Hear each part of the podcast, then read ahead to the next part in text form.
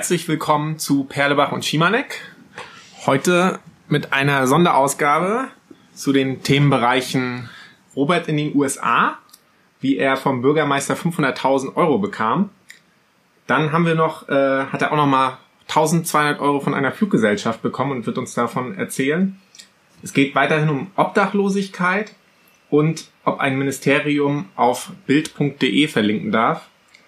Dann haben wir noch das Grundrecht der Versammlungsfreiheit, Fridays for Futures versus Fridays for Hubraum und was der Robert darüber denkt, alleine. Das willst du heute alles schaffen? Ja. Ja, wir können aber auch Das ein ist jetzt auch, das ist jetzt mal was Neues. Das ist ja jetzt so, dass wir vorher schon ankündigen, wie äh, was so kommt, ne? Ich dachte mir, das könnten wir Ja, mal das machen. ist eine Vielleicht schaffen wir auch nicht alles. Ja. Aber ich bin auch noch nicht fertig. Hütte am See. Oh, Entschuldigung. Hütte am See. Ja. Holzhütte am See. Kaufen, einfach da sein und wie findet man sie? Und das Verkehrskonzept, Verkehrskonzept Söldiner Kiez. Du bist ja wirklich sehr zuversichtlich. Ja, sicher. Alles in 20 Minuten. Ja, hallo, ich bin auch da. Ich habe gerade hier noch ein Knatschen auf dem Ohr, aber ich denke, äh, das sollte gleich weg sein. Wie geht's dir? Sehr gut, lang nicht mehr gesehen. Zwei Monate ist es her. Nicht Zwischendurch auf der Demo. Ja, Was da war ich auch da. Aber seitdem ist viel passiert. Ja, eigentlich interessiert mich ja die Demo am meisten. Du warst doch da. Ja, aber ich wollte mit dir auch darüber sprechen, wie das so für dich abgelaufen ist. Ja, war schön. Ja, richtig Glück. Ich glaube, wir Ja. hatten vor allen Dingen Glück, weil es war 90 Grad, äh, 19 Grad und Sonnenschein. 90 Grad. Und ja, ich glaube, das hat hauptsächlich dazu beigetragen, dass Leute kamen und eine gute Zeit hatten. Ein Tag später waren, glaube ich, 5 Grad und Nieselregen. Also ich glaube, das Wetter ist bei Demos das Wichtigste. Ich war ja auch auf der Demo und ich finde, es war sehr gutes Wetter. Es ist schön nochmal. Ja, aber ich war sehr erschöpft noch vom, äh, vom, vom Flug und von daher habe ich nicht alles bis zum Ende durchgehalten, sage ich mal so. Ich musste ein bisschen früher gehen. Und ich war jetzt ja auch nicht so involviert in die ganze Organisation und so. Und deswegen hat mich das schon sehr interessiert, wie es dann doch dazu kam, dass so viele Leute dann auf der Demo waren. ja. Wie hast, wie hast du das hingekriegt? Ich habe ja, also meine Vorstellungen waren so, ich gehe da hin, okay, jemand organisiert eine Demo zum ersten Mal und dann sind da äh, irgendwie so, ja, so 15 Leute oder so. Ein paar Verirrte. Ja, so ein paar Verirrte und noch einer mit so einem Banner und die schreien dann so ein bisschen rum und aber also ich ich traue dir ja viele Sachen zu, also eigentlich alles. Das heißt eigentlich, ich traue dir alles zu, aber äh, ich hätte nicht gedacht, dass es dann doch so viele Leute sind gleich beim ersten Mal, wie ich meine, es waren ja auch super viele Vereine da und also Ja, wie ich glaube, hat das wie hat das geklappt? wichtig ist, dass man immer so durch enge Straßen geht, weil dann sieht es auch noch mal viel mehr aus. Ah, Ja, echt? Das ist, glaube ich, so das Wichtigste. Gutes Wetter und enge Straßen aussuchen, dann hast du schon, glaube ich, die halbe, halbe Miete. Hm, aber wie viele Leute waren es denn jetzt am Ende? Also der eine Polizist kam dann zu mir und meinte so, ja, was schätzen Sie denn, wie viel sind's? Und ich meinte so, ja, 200 bis 300. Und der meinte auch so 250 war seine Schätzung. Hm. Mm, Ja, ich war auch sehr zufrieden, weil ich hatte am Anfang dann auch so Bammel, als ich dann auf dem Alexanderplatz stand, wo, wo sich die Leute getroffen haben. Und dann am Anfang ist ja noch keiner da, also bevor es dann losging. So. Aber du hast vor. schon die ganzen Banner in der Hand. ja, es das Geld für die Demo zum Verteilen. Ja, das Geld war da, genau. Die kleinen 20 Euro Briefumschläge waren fertig gepackt. Nee, aber war gut. Also ich glaube vor allen Dingen, dass auch mein Grundeinkommen, dieser Verein, der Grundeinkommen verlost, war auch dabei. Und die haben auch zum Beispiel voll viele coole Plakate und so eine riesigen goldenen Fahnen mitgebracht. Das hat dann noch alles ein bisschen was hergemacht. Und ich glaube, die wichtig Plakate sahen echt gut aus. Die waren auch so ausgedruckt und so, so richtig so Siebdruckverfahren. Ne? Also es war wirklich hochqualitative Produktion an der Stelle, oder? ich glaube, es war ganz gut, oder? Ja, also ich, ich hätte, also wenn ich jetzt nicht so ein bisschen ver, verknöselt gewesen wäre, hätte ich mir auch so ein Plakat gegriffen. Jetzt eins gehalten. Ja. Aber was mir so ein bisschen aufgefallen ist, ich hatte so ein bisschen das Gefühl, das ist jetzt nur mein Gefühl, ne? Ich hatte so ein bisschen das Gefühl, dass ähm, das eigentlich gar nicht mehr so wirklich deine deine Demo war. So, also vom, vom, vom, von der Außenperspektive. Ich hatte mehr so das Gefühl, dass es äh, eigentlich mehr so eine Demo vom, von anderen Vereinen dann wurde. Durch die Kommunikation. Lag auch vielleicht daran, dass ich äh, erst ein bisschen, ich bin auch ein bisschen zu spät gekommen. Ich war nicht gleich von Anfang an da. Das heißt, ich habe dich gar nicht gehört, wie du. Gar nicht meine Ansprache gehört. Nee, ich habe nur, glaube ich, einmal gehört, wie du irgendwie ins Mikro reingeschrien hast, so am Ende. Aber äh, oder nicht am Ende, aber in der Mitte. Aber sonst war's das. Sonst habe ich da eigentlich dich gar nicht mehr äh, so gesehen. Und da habe ich mich dann gefragt, was das mit dir halt. Also mir persönlich wäre sowas, glaube ich, auch ein bisschen. Ich bin dann so ein Ego-Typ, glaube ich auch, dass ich dann selber ja, ich will halt auch ein paar Props dafür haben, dass ich das gemacht habe, so und dass ich vielleicht auch derjenige bin, der das organisiert hat. Ja, also ich glaube, das war mit ein Grund, dass dann nachher mehr Leute gekommen sind, als vielleicht manche erwartet haben. Manche haben sich auch mehr Leute erhofft, dass dann halt klar, wenn wenn mehr Personen das Gefühl haben, es geht um auch sie und um das Thema, als dass es jetzt um mich geht, dann kommen natürlich auch mehr Leute. Also es war ganz cool, das hat auch echt Spaß gemacht an dem Ganzen dass ich dann am Anfang die so Idee hatte, lass uns das machen und dann hat sich daraus aber so ein Team auch entwickelt. Also zum, in den letzten Wochen waren wir wirklich so um die acht Leute, die auch alle Bock hatten, auch alle das Gefühl haben, ich bin jetzt hier ein wichtiger Teil von der ganzen Sache und ich fand es auch persönlich super, dass viele Leute auch so ein Gefühl hatten, ich bin jetzt Teil davon, ich will Verantwortung übernehmen, weil das hat mich auch entlastet. Ne? Also zum Beispiel diesen LKW mit der Technik und den Boxen und ja, Musik. dieser riesige LKW. Das habe ich jetzt nicht alles nicht organisiert, das hat, haben halt andere Leute gemacht. Ne? Und auch die Banner und so, das war sozusagen, jeder hat so seine Aufgabe gefunden und die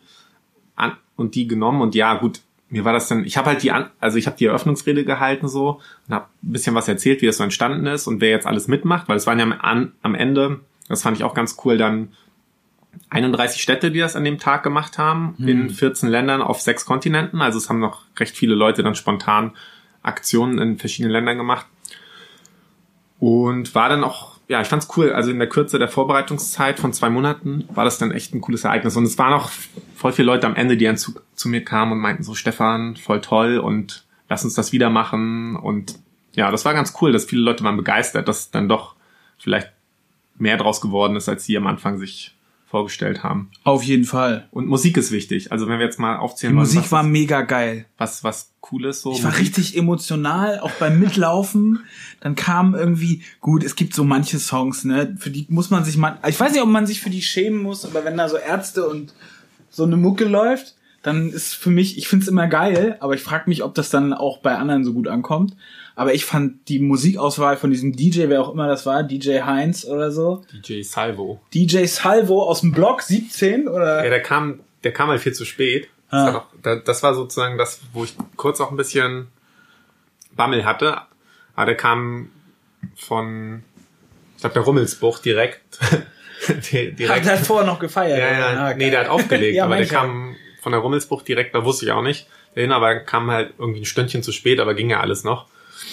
Und ja, war gut. Also ich glaube, wenn ich jetzt so Tipps und Tricks, was, was hilft, um Leute zu ranzuholen, dann ist es auf jeden Fall auch, also ich war auch dankbar dafür, aber es, es macht auch Sinn, dann Leute reinzuholen und die machen zu lassen, worauf sie Bock haben. Also wenn einer jetzt Bock hat, äh, sich um Sound zu kümmern oder Musik oder um Banner zu kreieren oder Plakate, das war am Ende, also alleine hätte ich das niemals alles hinbekommen. Es hätte auch keinen Spaß, hätte natürlich auch nicht so Aber kann das nicht auch zu, äh, also dann wieder zu thematischen Auseinandersetzungen führen? Also dass man sozusagen sich beispielsweise über äh, die Sprüche auf den Bannern oder über die Wortwahl, wie Sachen sozusagen innerhalb der Demo, in diesem Demorahmen besprochen werden, dass man sich darüber so ein bisschen auch äh, in die Haare bekommt? Oder ist das wir hatten versucht, so einen Konsens zu haben, dass es für, dass wir für etwas sein wollen, also für bedingungsloses Grundeinkommen.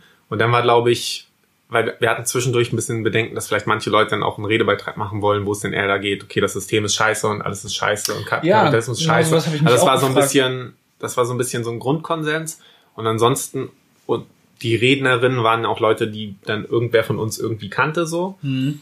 Und ansonsten war es, glaube ich, auch, dann muss man den Leuten auch ein bisschen vertrauen, dass sie das dann schon irgendwie machen, so. Also, und die meisten Plakate waren dann ja auch von, von uns oder von mein Grundeinkommen, die haben wir ja verteilt. So, und wenn dann natürlich irgendwer ein Plakat mitbringt, was irgendwie völlig unangebracht wäre, gut, dann wäre das so gewesen. Ja. Ähm, ach, siehst du, was ich noch cool fand, dachte ich mir danach so, weil es waren dann ja auch insgesamt, glaube ich, weiß ich nicht, mindestens acht, sechs, sechs Polizisten oder so da. Vielleicht sogar mehr, ich glaube ich, waren vor, gar nicht so vorne zwei Autos und hinten zwei. Und es war halt, also es war irgendwie, fand ich irgendwie so ein cooles Gefühl, okay, das kann man halt in Deutschland machen so. Also du kannst halt einfach eine Demo anmelden. Es müssen auch gar nicht so viele Leute kommen.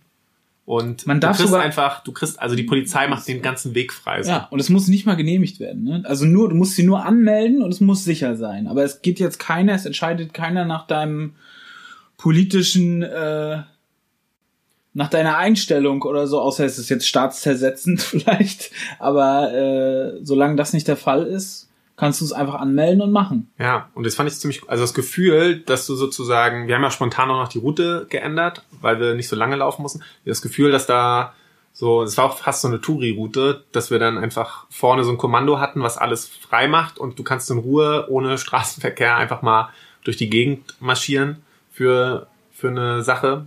Fand ich gut. Also du könntest theoretisch auch eine Demo anmelden, dann wenn wir viel besseres Wetter und äh, könntest du dann auch irgendwie eine schöne Route zusammen basteln und das würde funktionieren. Also mhm. fand ich cool, dass das möglich ist, weil ich glaube, es gibt sehr viele Länder, wo die dir einen Vogel zeigen würden, wenn du sagst, gib mal bitte ein paar, also mach mir jetzt mal den Weg frei, weil ich möchte mein Versammlungsfreiheitsrecht wahrnehmen. Boah, ich glaube, gibt es ein besseres Versammlungs, äh, Versammlungsrecht als in Deutschland? Das weiß also, ich nicht könnte ich mir, also ich weiß es nicht, äh, aber jetzt aus dem Bau heraus kann ich mir nicht vorstellen, dass es irgendwo besser ist, weil du musst wirklich nur diese eine Anmeldung machen. Das prüft ja gar keiner. Äh also du hast danach schon Kontakt mit äh, der Versammlungsbehörde und dann halt mit der Polizeidirektion für den einzelnen Abschnitt und du koordinierst es mit denen. Die wollen natürlich auch so ein bisschen wissen, okay, was erwartet die? Hast du ein Auto dabei? Das musst du anmelden. Und wie viele Leute sind es? Also wenn wir jetzt nur zehn gewesen wären, ich weiß nicht, ob die dann zum Beispiel die ganzen Straßen absperren müssen oder ob die einfach sagen können, hey, jetzt könnt ihr auf den Gehweg gehen, so. Ähm, aber so inhaltlich oder in irgendeiner Form haben sie dich da irgendwas abgefragt, dass sie wissen nee, wollten? eigentlich nur, nee, da gar nicht. Also keine Rückfragen. Es, es war einfach nur das Thema, habe ich sozusagen einfach nur da im Anmeldeformular angegeben und dann gucken die, glaube ich, ob jetzt an dem Tag vielleicht thematisch, wenn jetzt irgendwelche radikalen Gegendemonstranten für unser Thema da gewesen wären oder irgendwas, was sich nicht verträgt. Aber also Insgesamt fand ich den Prozess der Anmeldung recht einfach. Du musst wirklich eigentlich nur das Formular ausfüllen und hast danach noch ein bisschen Absprache mit den Polizistinnen, die sich dann darum kümmern. Aber das ist dann quasi, ja. Das ist alles. Das ist alles. Und das fand ich ganz, also das war irgendwie ein cooles Gefühl, dass man das einfach so, so machen kann, dass man dann auf einmal wegen diesem Zettel, den man abgegeben hat, dann auf einmal durch diese Straßen geht und, und die Autos müssen dann halt kurz, kurz mal stoppen, so. Und dann am Ende war es so, dass ähm, ihr gesagt habt, oder mehrere Leute gesagt haben am Ende der Demo, dass ähm, ihr euch noch nicht einig seid, beziehungsweise man hat so das Gefühl gehabt, dass ihr euch nicht einig seid, wann jetzt die nächste Demo sozusagen passiert. Ich selber hatte ein sehr positives Gefühl, bin da mitgegangen und habe die Leute gesehen, die am Rand der Demo standen und die haben anders geguckt als bei äh, anderen Demos, wo ich bisher dabei war, beziehungsweise anderen äh, äh, Veranstaltungen, wo wir irgendwie durch die Straßen gegangen sind. Ich hatte das Gefühl, die Menschen sind irgendwie aufgeschlossener und die haben sich die Flyer auch richtig durchgelesen. Die haben sich da hingestellt. Er hat ja so Kärtchen dabei und hat das da so ausgeteilt. Und ich hatte das Gefühl, dass auch Leute spontan einfach mitgelaufen sind. Ich habe da mit einem so einen Typen, der hat mich irgendwie angelabert, was das hier ist und was was hier passiert und welche Leute das sind, welche Partei dahinter steckt. Und das habe ich dann versucht, so gut wie ich konnte, nach, nach dem, was ich wusste, zu beantworten. Und er war total baff. So, hä, wie? Das hat nichts mit einer, also kein, jetzt nicht mit einer großen Partei, das müsste doch die Linke. Und ich so, ja, aber die, bei denen läuft ja auch manches nicht so, wie wie es sein sollte. Und dann meint er so, ja, und dann hat er so argumentiert, warum Grundeinkommen nicht gut wäre oder gut wäre auch für ihn. Und aber er war super, ähm, sagen wir mal so, er war super interessiert einfach und er fand das irgendwie spannend, dass ähm, da jetzt keiner von den bekannten Bad Guys, sage ich jetzt mal, dahinter steckt. Der, wo er sonst wahrscheinlich irgendeine Form von Anti-Haltung schon hätte Und deswegen ist er einfach auch weiter mitgelaufen. Auch wenn er immer so ein bisschen skeptisch war, wie soll man das jetzt finanzieren? Und hat immer, er hat super viele Fragen gestellt. Ich glaube, eine Viertelstunde lang voll gequatscht. Da stand ich dann am Ende da und dachte so, ja, ist doch geil gelaufen. Es gibt jetzt hier so Leute, die laufen da mit bei euch auf dieser Demo. Ähm, und dann habt ihr irgendwie mir so das Gefühl gegeben, dass die nächste Demo in einem Jahr ist. Und das habe ich nicht ganz verstanden. Wie kommt das? Ja, also es war ja so ein, als so globale Sache gedacht, wird Basic Income March, dass man global für das, die Idee von einem Grundeinkommen auf die Straße geht und also ich persönlich würde auf jeden Fall nochmal Zeit aufwenden, um das dann nächstes Jahr nochmal zu machen. Also dass man sozusagen einen Tag hat im Jahr, Hm. der dann einfach die, so ein globaler Tag für die Idee von dem Grundeinkommen ist. Und es ist auch nicht zu unterschätzen. Also man kann natürlich jetzt jeden Montag auf die, auf die Straße gehen, aber es ist halt auch ein wahnsinniger Aufwand so. Und also zwei Monate Vorbereitungszeit für diese Demo, wo jetzt halt, man kann ja auch sagen, nur 250 Leute waren, war halt echt schon viel. Und da waren viele Leute beteiligt. Also ich glaube, es ist schwierig, das, das einem kürzeren Turnus zu machen. Also ich könnte es nicht leisten. Und was du noch gesagt hast, genau zwei Sachen, die du noch gesagt hast. Ja, aber du hast, du, ja. Entschuldigung, ich, äh, ähm, du hast ja jetzt ein Team oder ihr habt ja jetzt irgendwie als Team noch eine relativ große Demo organisiert. Es hat sich ja jetzt was irgendwie gefunden, dieser Konsens zwischen verschiedenen Gruppen, die eigentlich auch unterschiedliche Ziele verfolgen und trotzdem sich auf diese eine Sache einigen können.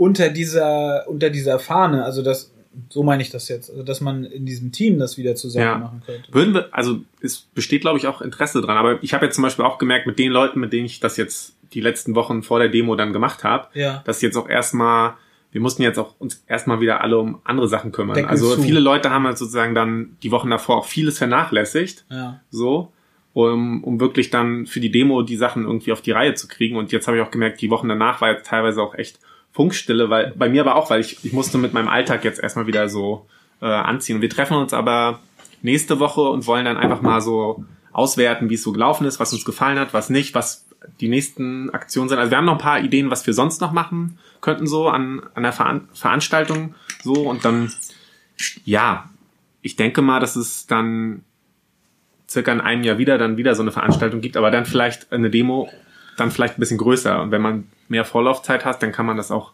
schaffen, weil viele Leute, die wir gerne dabei gehabt hätten, die haben das dann auch einfach nicht geschafft, weil die schon andere Termine hatten und so weiter und so fort.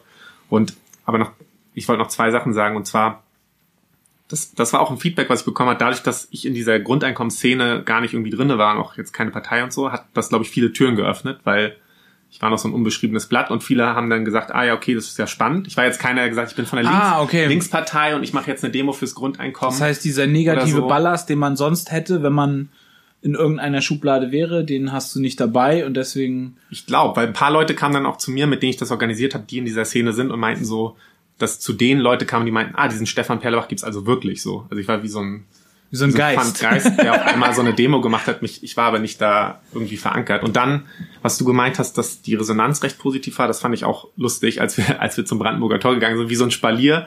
Und alle Touris wahrscheinlich zumeist haben so wie die Doofen halt gefilmt und Fotos gemacht. So, und ich habe auch zurück doof gefilmt so und Fotos gemacht.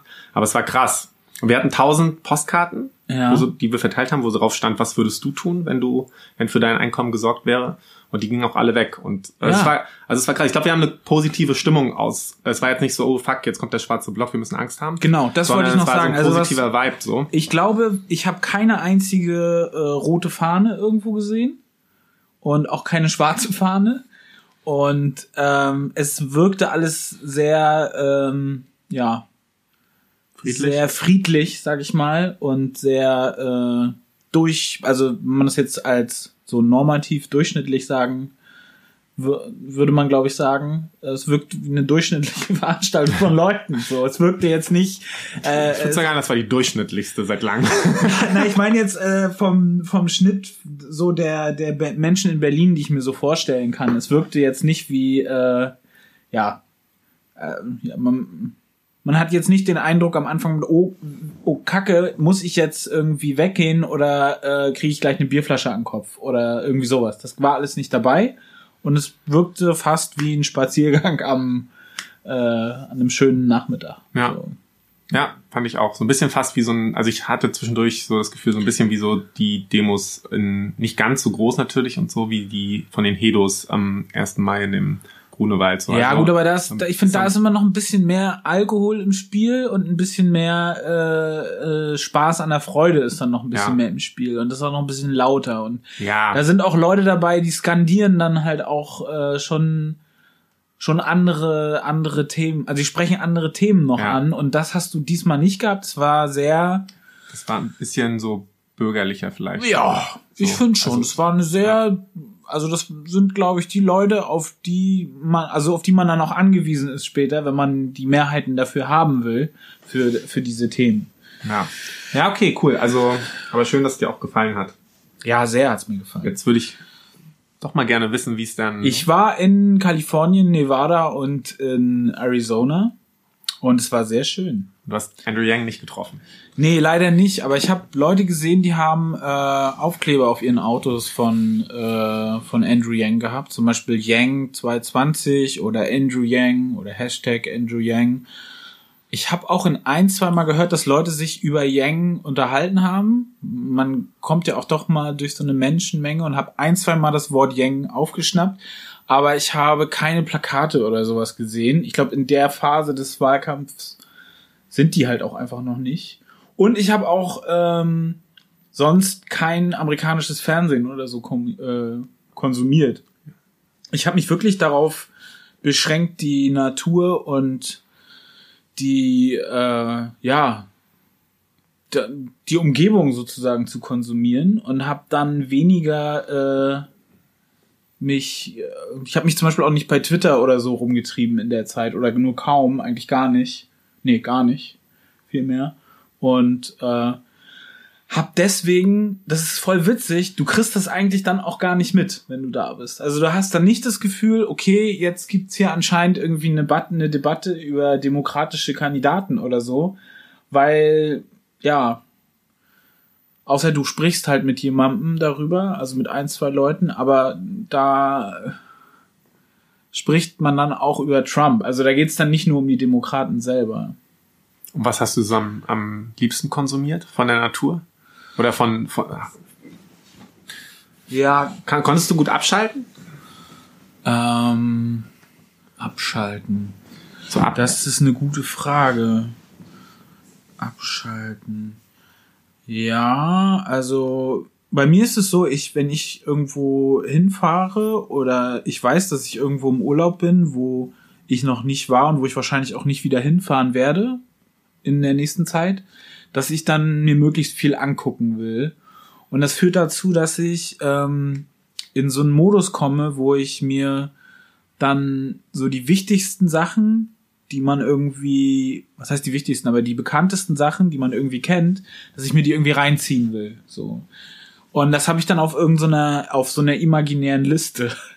Und ich fange das dann schon an abzuarbeiten. also schon ein so. bisschen Freizeitstress. So, oder ja, voll. Urlaubsstress. Ja, also ich habe das schon, aber es ist natürlich so, dass ähm, dadurch, dass ich nicht alleine unterwegs bin, sondern mit meiner Freundin, dass ich dann halt so ein Kompensationselement noch dabei habe. Und Das äh, das dann auch dazu führt, dass man halt automatisch dann auch zu Abschaltmomenten dann kommt. Also jetzt nicht komplette Abschaltung, aber äh, nee, ich glaube, ich würde, glaube ich, noch mehr mir reinziehen. Ich würde, glaube ich, noch mehr Auto fahren. Wir sind jetzt 5600 äh, Kilometer, glaube ich, gefahren. Und ich glaube, ich würde einfach noch mehr mir reinziehen wollen und noch mehr, ähm, ja, noch mal zu dem nächsten verlassenen Ort fahren oder mir noch irgendeinen Berg angucken und möglichst viele Fotos machen. Ey, pass auf, ich habe 15.000 Fotos gemacht. 15.000. Ja. Also pro Kilometer drei Fotos. Ich weiß nicht, wie ich das geschafft habe. Und ich habe auch keine Ahnung, wann ich die jemals aussortieren soll und wer das vor allen Dingen machen soll. Äh, du kennst das ja auch ein bisschen mit den Fotos, dass es so ein kleines Problem ist, aber es ist echt krass. Ey, ich habe so viele Fotos. Ich hatte ja vor extra mein iPhone leer gemacht komplett, auch meine Apps gelöscht und so und habe wirklich nur das für Fotos reserviert und habe das ist voll das Telefon mit Fotos jetzt. Das war auch der Advice vom ersten Podcast, dass du, glaube ich, zum Schluss meintest, so Leute, weniger Fotos Ey, macht weniger Fotos, Ja, seid einfach da, seid einfach im Moment. Ja, das habe ich gut hingekriegt. Aber gut, ähm, dafür hast du ganz viel Geld bekommen, hast du mir, also ja, ne, also ich, ich, ich weiß nicht, ob ähm, ähm, also ich, wir haben am Ende des Urlaubs noch eine, eine Phase gehabt, wo wir uns nur entspannt haben. Da haben wir keine, äh, da haben wir keine große, äh, keine große Liste mehr gehabt, die wir abgearbeitet haben. Das war auch dadurch, weil ich vorher so gepusht habe. Also wir sind erst nach San Francisco gefahren, an der Küste lang von Los Angeles, ungefähr für fünf Tage oder so, und haben dort relativ viel uns die Küste angeguckt und sind dann von San Francisco, haben da ein paar Tage verbracht, haben uns die wichtigsten Sachen dort angeguckt, die man vermeintlicherweise in San Francisco sich angucken sollte und sind dann nach Jos in den Yosemite Nationalpark gefahren. Das fand ich am schönsten. ist das mit den Mammutbäumen? Ja, das gibt sehr große Bäume. Die sind echt unglaublich groß. Also man kann da, man kann davor stehen und man, ja, Sieht nur Baum. man sieht nur Baum und die sind auch echt riesig. Also es ist wirklich äh, unglaublich. Und waren danach, ähm, nachdem wir da wandern waren, auch auf den Bergen äh, in dem Hinterland vom, von der Sierra Nevada. Das ist relativ trocken da und so wüstenartig. Dort gibt es ganz viele Orte, die so verlassen wurden nach dem Goldrausch und haben uns davon so ein bisschen was angeguckt. Das ist wirklich beängstigend und auch erstaunlich zugleich, wie so äh, Orte in so einer kurzen Zeit ähm, praktisch aussterben können. Das hat mich auch so ein bisschen an Deutschland erinnert, an Eisenhüttenstadt oder oder Halle oder nee, aber Halle nicht, aber du weißt schon, was ich meine, Ja. halt so Orte, die so im Mittelland irgendwie sind und die Geschichte dieser Orte, die sind so witzig gewesen. Die haben teilweise nur fünf Jahre existiert. Dann sind da irgendwie zwei Heinis gewesen, haben da eine Goldmine aufgemacht und dann waren da 10.000 Leute innerhalb von drei Jahren.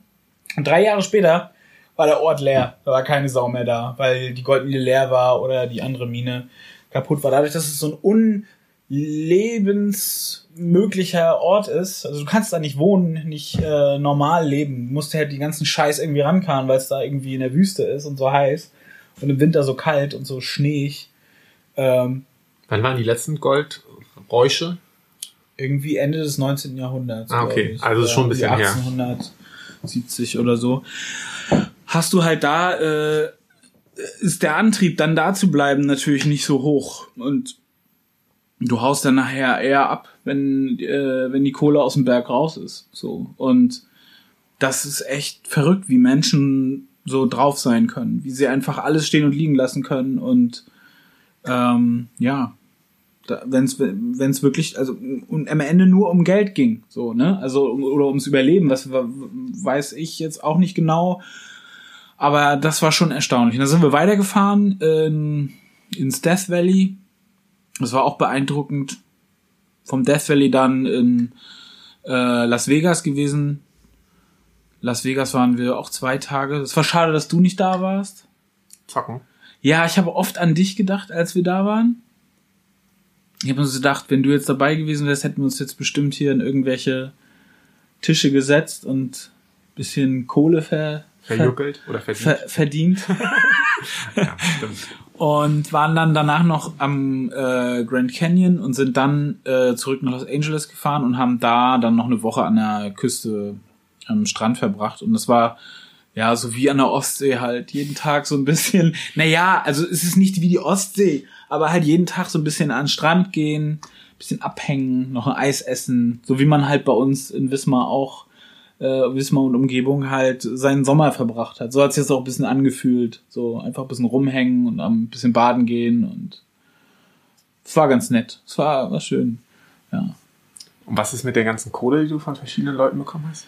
Das ist, äh, das ist nicht während des Urlaubs passiert. So. Das, äh, das ist hier in Berlin passiert.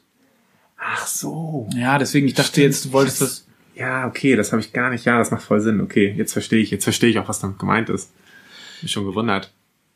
Aber du wolltest, also du meinst auch noch Obdachlosigkeit in den USA. Ist auf jeden Fall ein großes Ding, ja. Wart Also ihr das in hab ich- LA da? Habt ihr dieses, da gibt's doch irgendwie so, ein, so eine, so eine Gegend, die irgendwie auch als Obdachlosen. Ja, es gibt so eine Gegend- Straße, Ja. Skid Row heißt die, glaube ich. So ein Viertel. Wir sind jetzt nicht direkt im Skid Row oder Skid Row Street, wie auch immer, sind wir jetzt nicht gewesen, aber ähm, an manchen Stellen in Los Angeles, zum Beispiel ähm, Pershing Square heißt es, glaube ich. Ich will jetzt nichts Falsches sagen, aber ich glaube, das ist die richtige Bezeichnung dieser U-Bahn-Station. Ähm, um diese herum sind relativ viele Obdachlose und auch relativ viele ähm, Drogenkonsument Konsumierende, sag ich mal. Und das ist wohl angeblich auch schon besser geworden. Wir waren dann da und wir waren dann doch schon so ein bisschen überwältigt von der Masse an Menschen, die dort auf der Straße sind und kein Zuhause haben und haben dann uns ein bisschen äh, einerseits persönlich informiert bei Leuten, aber andererseits auch im Internet und haben so ein bisschen recherchiert, wie das jetzt, äh, wie das zustande gekommen ist. Und es war wohl in, also jetzt gerade in Los Angeles wohl in den 90er Jahren wohl auch noch schlimmer in manchen Stadtteilen mit der Obdachlosigkeit. Das heißt, die erste Vermutung, die man jetzt hat, so das kommt jetzt aus der Wirtschaftskrise oder der Finanzkrise von 2009, die ist wohl auch nicht falsch, aber das Problem ist ein, ein älteres Problem. Das ist halt schon älter und schon länger da. So, es gibt dort anscheinend ein größeres Problem mit Obdachlosigkeit als bei uns. Und das hat sich durchgezogen. Also das hat sich ähm, in den Nationalparks gab es keine Obdachlosigkeit. Also wenn es in der Natur irgendwie war oder äh, auf dem Land, wo wirklich absolute äh, Einwohnerlosigkeit herrscht. Du hast da halt, du hast, wir sind da durch Felder durchgefahren, Mandelfelder.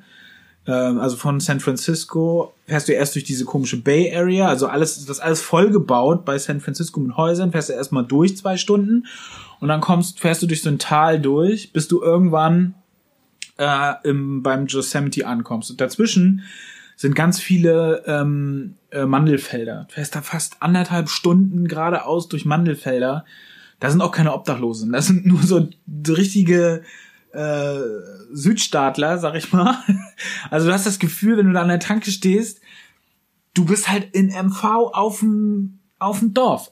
Du bist halt da und die haben alle einen fetten Pickup und die gucken dich schief an und sagen, du bist ja heute der dritte Deutsche, der mit dem Campingmobil vorbeikommt und fragen sich, ob wir alle, sagt der Tankwart dir, mal, seid ihr alle irgendwie reich oder was? Ihr Deutschen, was wollt ihr alle hier? Es war wirklich, äh, das ist auch ein absurdes Thema, wie viele Deutsche wir auf dieser Reise getroffen haben. Also wirklich, dadurch, dass wir halt bei vielen Sehenswürdigkeiten waren, hattest du jeden Tag Kontakt zu jemandem, der Deutsch äh, sprach. Und du hast auch immer jemanden gehört, der Deutsch spricht. Also die Haupt äh, Ausländerquote, sag ich mal, also die, die an Ausländern da war, waren Deutsche. Entweder Amis oder Deutsche.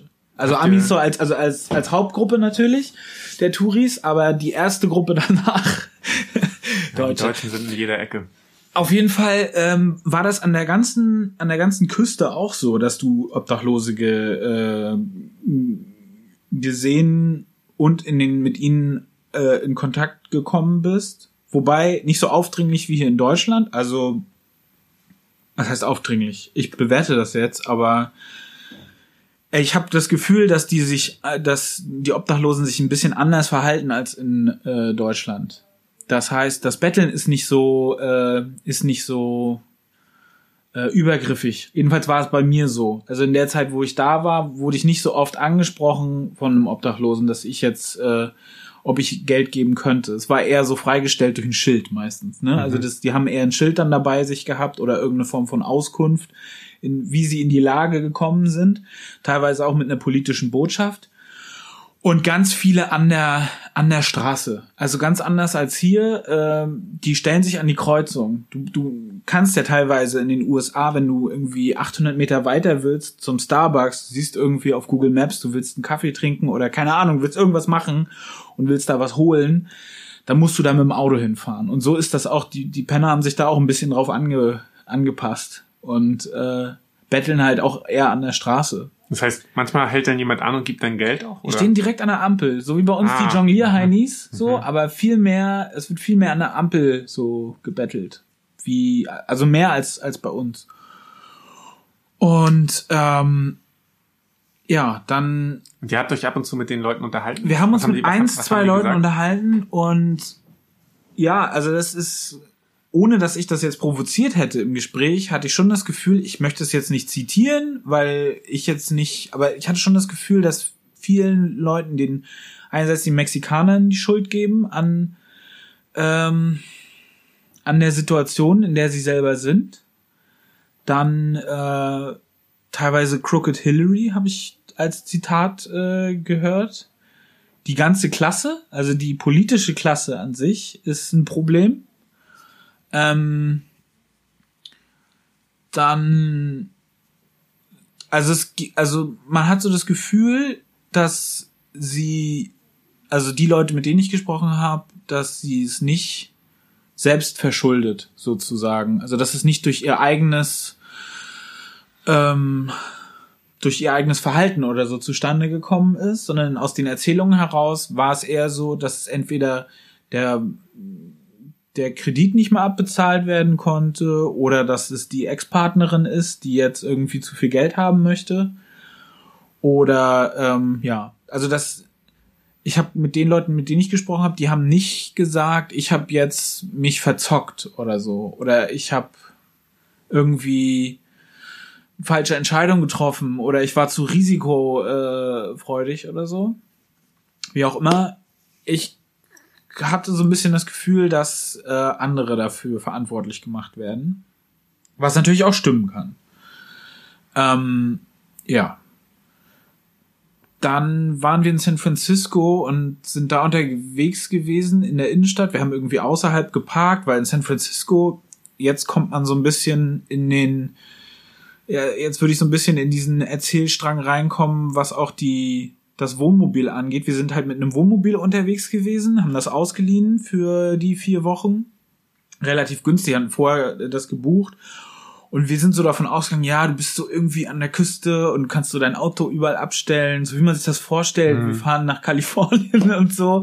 Und es ist äh, wohl, nach der Finanzkrise ist es wohl zunehmend äh, durch den Verlust von Wohnungen von und der Zunahme von Obdachlosen dazu gekommen, dass Menschen sich ein Wohnmobil genommen haben und irgendwo gecampt haben oder teilweise im Auto gecampt haben, was wiederum dazu geführt hat, dass die Städte an der Ostküste beziehungsweise auch die Countys, also diese größeren Landkreise, sich irgendwie dazu äh, entschlossen haben, das Parken äh, an der Küste zu unterbinden unter der Nacht. Das heißt, du kannst nicht überall stehen. Das heißt, du campst eigentlich, wenn du dich da einfach irgendwo hinstellst, illegal.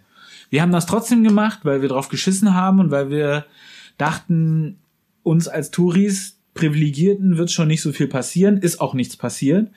Ähm, aber den Anwohnern gehen, glaube ich, also nach dem, was ein Typ uns erzählt hat, gehen, glaube ich, hauptsächlich nach einer seiner Aussage die Drogenjunkies auf den Sack. Es gibt wohl relativ viele, ähm, also eine große Zunahme. Ich habe es jetzt auch nicht recherchiert, wie viele es sind, aber angeblich eine große Zunahme von ähm, Drogenkonsumierenden und auch Obdachlosen. Und das führt halt dazu, dass äh, außerhalb der Städte, wir haben auch eine Nacht einmal in so einem Camp übernachtet, wo relativ viele äh, Menschen, die ihr Obdach verloren haben, halt wohnen. In ihrem Campingmobil haben wir auch uns dazugestellt.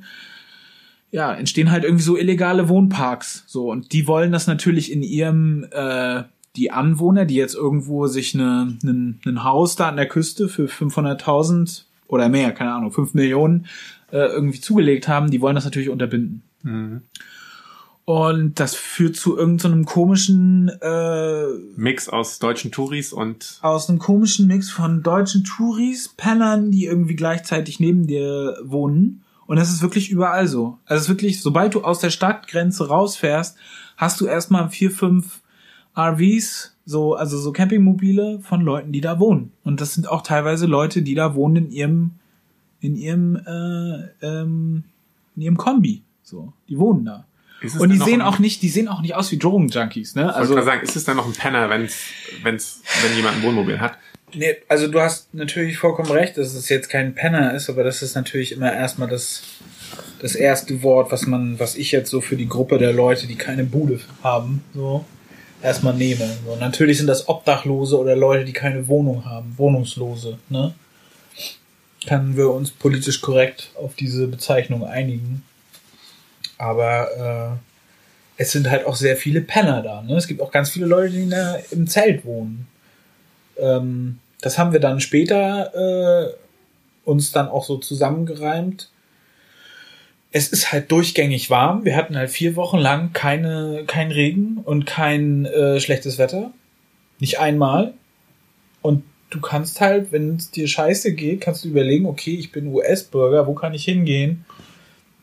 Wo ich jetzt, also angenommen jetzt hier in Berlin, es ist wieder arschkalt. Glücklicherweise gibt's bei uns den Kältebus und die Möglichkeit für Leute, äh, äh, bei der Kälte irgendwo unterzukommen. In den USA hast du das nicht. So, da gehst du halt dahin, wo es warm ist. Und so entstehen halt, du fährst die Autobahn lang und du siehst halt so kleinere Zeltkolonien, wo die Leute leben. Und das ist einfach, das ist einfach richtig crazy, ey. Das ist echt verrückt. Und das merkst du auch, wenn du dann in San Francisco bist. Du wir, wir, wir sind da in die Innenstadt gefahren, wollten uns mal die Twitter, also ich stand da vor der Twitter-Zentrale und du siehst natürlich super viele Hipster-Ladies und äh, junge Gaga-Leute mit ihren äh, Leggings und äh, ihrem Chai Latte Cold Brew äh, Moccacino in der Hand.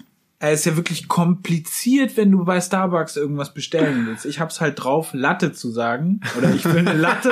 aber dann wirst du trotzdem noch gefragt, welche Milch du willst und wie die sein soll und so. Whipped, Double Whipped und Double Cream und Iced Whipped, Alter. Ey, komplett, komplett absurd. Dann gehst du da lang, die Leute haben ihr, ihr iPhone 11 und ihre, äh, äh, Earbeats da, alle, komplett da in der Hand und, und vor der fahren mit ihrem Roller an dir vorbei, mit so einem Elektrogerät äh, da. Und es sind halt genauso viele Penner da. Es sind halt wirklich, also eins zu eins, 50, 50 der Leute, die einen gehen gerade um halb zwölf zur Arbeit oder halb eins, spät aufstehen und bestimmt auch sehr lange auf Arbeit bleiben und die anderen sitzen da vor der äh, Twitter-Zentrale und haben da ihr Zelt aufgeschlagen. Oder es wird gerade von irgendeinem Bullen entfernt. Und äh, die haben gar nichts, Alter. Und die sind drauf. Die sind richtig, also nicht alle. Ich will sie nicht über in eine in eine Schublade stecken. Aber die sind voll auf Sendung, Alter. So richtig volle volle Bude auf Sendung. Und das macht echt, das wirkt echt strange. Und dann noch mit diesen Amerik, also du, du stehst dann vor diesem, vor dieser City Hall, die ist so ein bisschen angelehnt an den Petersdom äh, in San Francisco. Das heißt so ein bisschen Petersdom in klein und dann so ein großer Vorplatz. Überall Penner, so, also nicht überall, aber viele, viele Penner. Mehr als man sich das so in Berlin so vorstellen kann. Und dann so amerikanische Flaggen die so wehen so ein bisschen in, der, in, in, die, in den 30 Grad im Schatten oder was das da war. Und dann irgendwelche komischen Twitter-Dudes, die mit ihrem Uber-Roller da irgendwie durchdüsen. Das ist echt strange. So, ja. du, darauf kommt man, also darauf bin ich den ganzen Tag, äh, bin dann auch mit dieser Tram da, die da so berühmt ist und so. Und dann noch auf Alcatraz gewesen danach. Danach auch keine Penner mehr, äh, also in diesen Touri-Palästen sind die dann nicht mehr da aber das, das lässt einen irgendwie äh, nicht los. So, weil, weil man das auch nicht versteht. Die Infrastruktur in der Stadt, es war die beste Infrastruktur, die ich erlebt habe. So, die Straßen sehen top aus, die Häuser sehen gut aus, der Stadt geht's nicht schlecht. So und auch der Umgebung scheinbar nicht. Also die der dieser Region, die die die ist reich. So, die haben als Großstadt relativ viel Geld, aber sie schaffen es irgendwie nicht ein Sozialprogramm irgendwie aufzulegen, was die Leute von der Straße holt oder was, was in irgendeiner Form so ein Housing irgendwie anbieten kann, was den, was den Pennern irgendwie ausreicht. Man hört ja auch oft, dass oder den Obdachlosen, sagen wir mal den Wohnungslosen, dass es denen ausreicht, dass sie die, die Wohnung auch annehmen. Und das, das verstehe ich nicht. Ich, ich kapiere es nicht. Also dann mit Leuten in der, in der, du steigst in die, in den Bus ein, fährst dann irgendwie von einer Station zur nächsten. Die öffentlichen Verkehrsmittel sind wirklich der Horror. So, egal ob du in San Francisco oder Los Angeles oder irgendwo anders bist. Das ist natürlich in San Francisco auch nicht so gut wie bei uns, aber steigst du ein, es sind übelst viele Obdachlose im Bus unterwegs und ähm, kommst mit denen ins Gespräch und die weil du dich darüber unterhältst. Also ich habe mich mit, mit meiner Freundin darüber unterhalten und auf einmal haben sich die Leute mit uns darüber unterhalten. So, ja, wir gehören auch dazu, zu dem Problem. So. Aber habt ihr euch auf Englisch unterhalten? Ja, ja. Wir, nee, wir haben uns auf Deutsch unterhalten, oder aber der eine konnte Deutsch. Und äh, weil er irgendwie deutsche Vorfahren hatte und hat meinte so, ja, ich habe gehört, also auf Englisch habe ich gehört, äh, also er hat auf Englisch geredet, aber ich habe euch verstanden, dass ihr darüber geredet habt. Die beiden waren total zu. Also die waren richtig die, der eine war voll gekifft, also wirklich, der, der war total daneben und der andere war super aufgedreht. So. Gutes Team. Also der hatte, also ich würde auf in irgendwas am Amphetaminmäßiges äh, tippen, so in die Richtung. Und die waren auch emotional dann sofort total aufgelöst. Er hat super angefangen rumzuheulen, man hat ihn nicht verstanden, er hat kaum noch Zähne gehabt. Und seine Aussagen waren sowas wie, er hat bis vor kurzem noch, bis vor drei Jahren noch ein Haus gehabt, es war ein schwules Pärchen, die beiden waren zusammen und sind jetzt auch zusammen auf der Straße unterwegs. So, die sahen halt aus, als wären sie gerade aus dem Club gefallen, morgens um elf oder so. Das war mein erster Gedanke, als ich die beiden gesehen habe. Sie sahen auch ein bisschen so Elton John mäßig äh, aus, so ein bisschen bunter äh, angezogen. Voll voll normal, also jetzt nichts, wo ich sagen würde, dass es schlecht wäre oder so, ne? Also ich dachte so, ja, Berlin-mäßig, so, Leute, ein bisschen feiern, ein bisschen drauf, keine Ahnung. Und dann merkst du aber, dass sie halt, äh, dass sie halt ihr Haus verloren haben, weil irgendwie das mit dem Geld nicht mehr gestimmt hat in irgendeiner Form und die Hauspolitik irgendwie in der Stadt schlecht war. Und dann googelst du später, 20, 30 Minuten später, guckst du halt nach, was da los war. Und äh, San Francisco hat irgendwie eine sehr restriktive ähm, Bauvorschrift für Neubauten irgendwie 2009 oder 8 oder was weiß ich, irgendwie so in der Zeit haben sie das erlassen. Und das führt dazu, dass gleichzeitig bei höherer Attraktivität der Stadt durch die Tech-Companies, die Techies sind auch immer das Problem, ähm, dass äh, die, die Preise halt steigen und die Leute vielleicht ihren Kredit nicht mehr bezahlen können, dann ihren Job verlieren, aus welchen Gründen auch immer. Ob jetzt die Drogen da auch noch was damit zu tun haben, weiß man nicht. Kann aber auch sein, weil auch in der Tech-Branche der Druck in der Arbeit vielleicht auch sehr hoch ist. Also das, die Wikipedia-Artikel darüber, die sind so, die werfen alles so ganz doll und alles schnell in einen Topf. Deswegen weiß man nicht, weiß ich jetzt auch nicht, woran es liegt. Es wird bei jedem Einzelfall auch anders sein. Bei denen war jetzt die Aussage, dass sie ihren Kredit halt nicht mehr bedienen konnten für ihr Haus und deswegen seitdem auf der Straße sind. Und dann haben wir halt auch gefragt, ja, warum geht ihr nicht woanders hin? Äh, weil ich meine, die Innenstadt von San Francisco ist jetzt auch kein angenehmer Ort, um da jetzt nachts irgendwie zu bleiben oder immer zu bleiben. Gibt es nicht irgendwie, und dann ist es halt ihr Zuhause. Die sind halt da groß geworden. Ja. Ne? Es ist die, ihr Lebensmittelpunkt. Das ist so, als wenn du jemandem sagst, ja hier, der schon immer in Berlin gelebt hat, 40 Jahre lang, äh, du kannst jetzt hier nicht mehr wohnen. Ich meine, das gibt's in Deutschland glücklicherweise nicht so.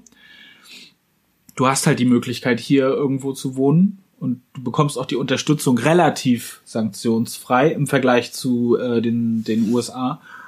Und da kann man sich, ja, da könnte sich die USA einiges noch abgucken von, von uns, habe ich so ein bisschen. Obwohl es bei uns ja auch schon recht viel Kritik in die Richtung geht, aber sozusagen ich meine, im Vergleich. Rela relativ gesehen. Im Vergleich also, ist sozusagen, ja. Ich habe lustigerweise, nicht lustigerweise, letzte Woche oder so stand gerade in den U-Bahn-News, die immer so durchgehen, dass auch in Deutschland die Obdachlosigkeit auf dem Rekord hoch ist. Die jetzt. Wohnungslosigkeit, ja. Das sind irgendwie 600.000 Personen ungefähr. 600.000, krass. 600.000 geht man jetzt davon aus. Es ist so 2008 äh, waren, ähm, meine Freundin hat mir da gerade irgendwie so ein, so, eine, so ein Diagramm gezeigt. Da ging die Kurve ging irgendwie bis vor die Finanzkrise oder so, glaube ich, ging die Kurve runter und danach geht sie in Deutschland wieder hoch. Viele Wohnungslose nach den äh, nach der Wiedervereinigung kann man sich auch denken durch äh, durch die Wiedervereinigung selber, ähm, durch die durch Leute, die aus den Ostblockstaaten gekommen sind, gab es ja viele Menschen, die aus äh, Bulgarien, Rumänien, Polen und so nach Deutschland gekommen sind und ich glaube, sie war auf die Hälfte reduziert. 300.000 bei 2008 und jetzt sind wir wieder ungefähr bei 600.000. Ich habe auch ähm, vor ein paar Tagen Podcast gehört, dass auch die, Dro also was Drogen angeht in den USA, ist jetzt seit, also es gibt ja diese Opiumkrise und Mhm. das Ja, genau, davon hat der Mann zum Beispiel, Genau. dieser eine Surfer hat davon gesprochen. Und die eine Seite ist sozusagen, dass die Pharmakonzerne halt diese Pillen halt immer so stärker machen und die auch so ein bisschen verteilen wie Smarties. Also einfach, es werden wahnsinnig viele Pillen einfach gedruckt und verteilt. Aber das andere ist, es gibt dieses Fentanyl, das war auch ziemlich spannend, weil das wird so in China produziert. Und dann meinte der Typ auch, dass er hat ein Buch darüber geschrieben, über diese Droge. Und das ist quasi ein Opiat, was es dann, was halt illegal in den, meistens illegal in den Straßen kursiert und was auch mit vielen Drogen sozusagen gestreckt ist. Also es kann in, in Ecstasy Ach sein, so. es kann in So als Streckmittel? Sachen. Genau. Und du Was kannst für, eine aber sozusagen. was für eine Wirkung hat das? Schmerzlindernd einfach nur, oder? Ich weiß es nicht, ich weiß es nicht genau. Und das Ding ist aber, das Problem ist sozusagen, es ist irgendwie saugünstig und ballert halt mega doll. Und es gibt aber sozusagen, meinte er, keine richtige Nachfrage eigentlich. Also es ist nicht so, dass die Leute sagen, sie wollen jetzt Koks oder Ecstasy haben, sie wollen jetzt Fentanyl. Das wollen sie eigentlich gar nicht, aber weil es halt mega knallt und weil es günstig ist, wird es halt überall reingemischt. Und in Ah, China geil. war das denn irgendwie so, dass die da sozusagen so, wie war das denn, die so Grundchemikalien produzieren, die man braucht, um das herzustellen.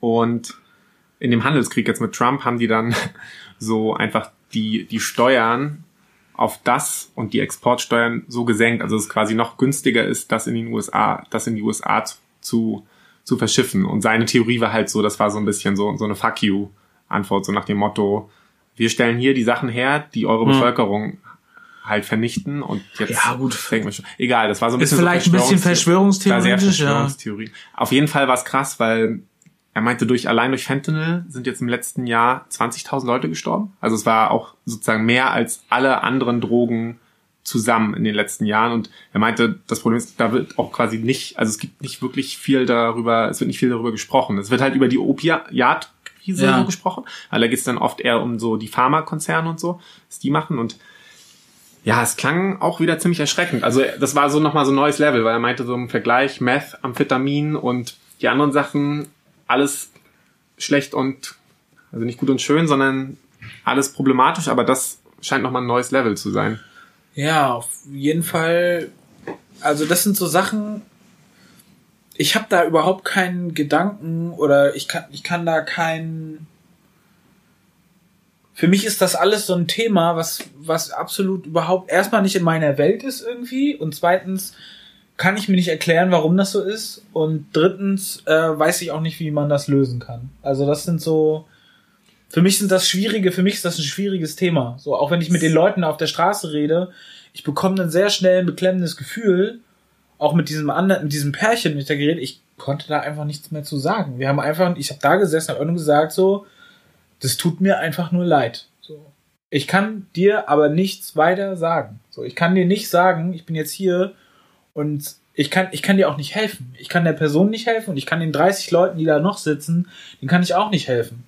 Ich, ich war, es war ein echt stranges Gefühl da, mit den Leuten in dem Bus zu sitzen, die Busfahrt über. Ist halt krass auch, dass das sozusagen, ich meine, jetzt kann ich wieder mit Andrew Young und Grundeinkommen so kommen, aber dass das generell so, wenn, wenn das vielleicht dem Durchschnittseuropäer so ins Auge sticht, so, dass das da so ist, vor allen Dingen San Francisco, dass so dieses Reichtum-Armuts-Ding, dass das so aufeinander klafft. Das ist, du Das- stehst vor Uber und dem Twitter-Haus. Ja, ja. Das ist nebeneinander, das ist in Du derselben steigst Straße. quasi, um in dein Office zu kommen, über die Obdachlosen rüber. Richtig, so ist das.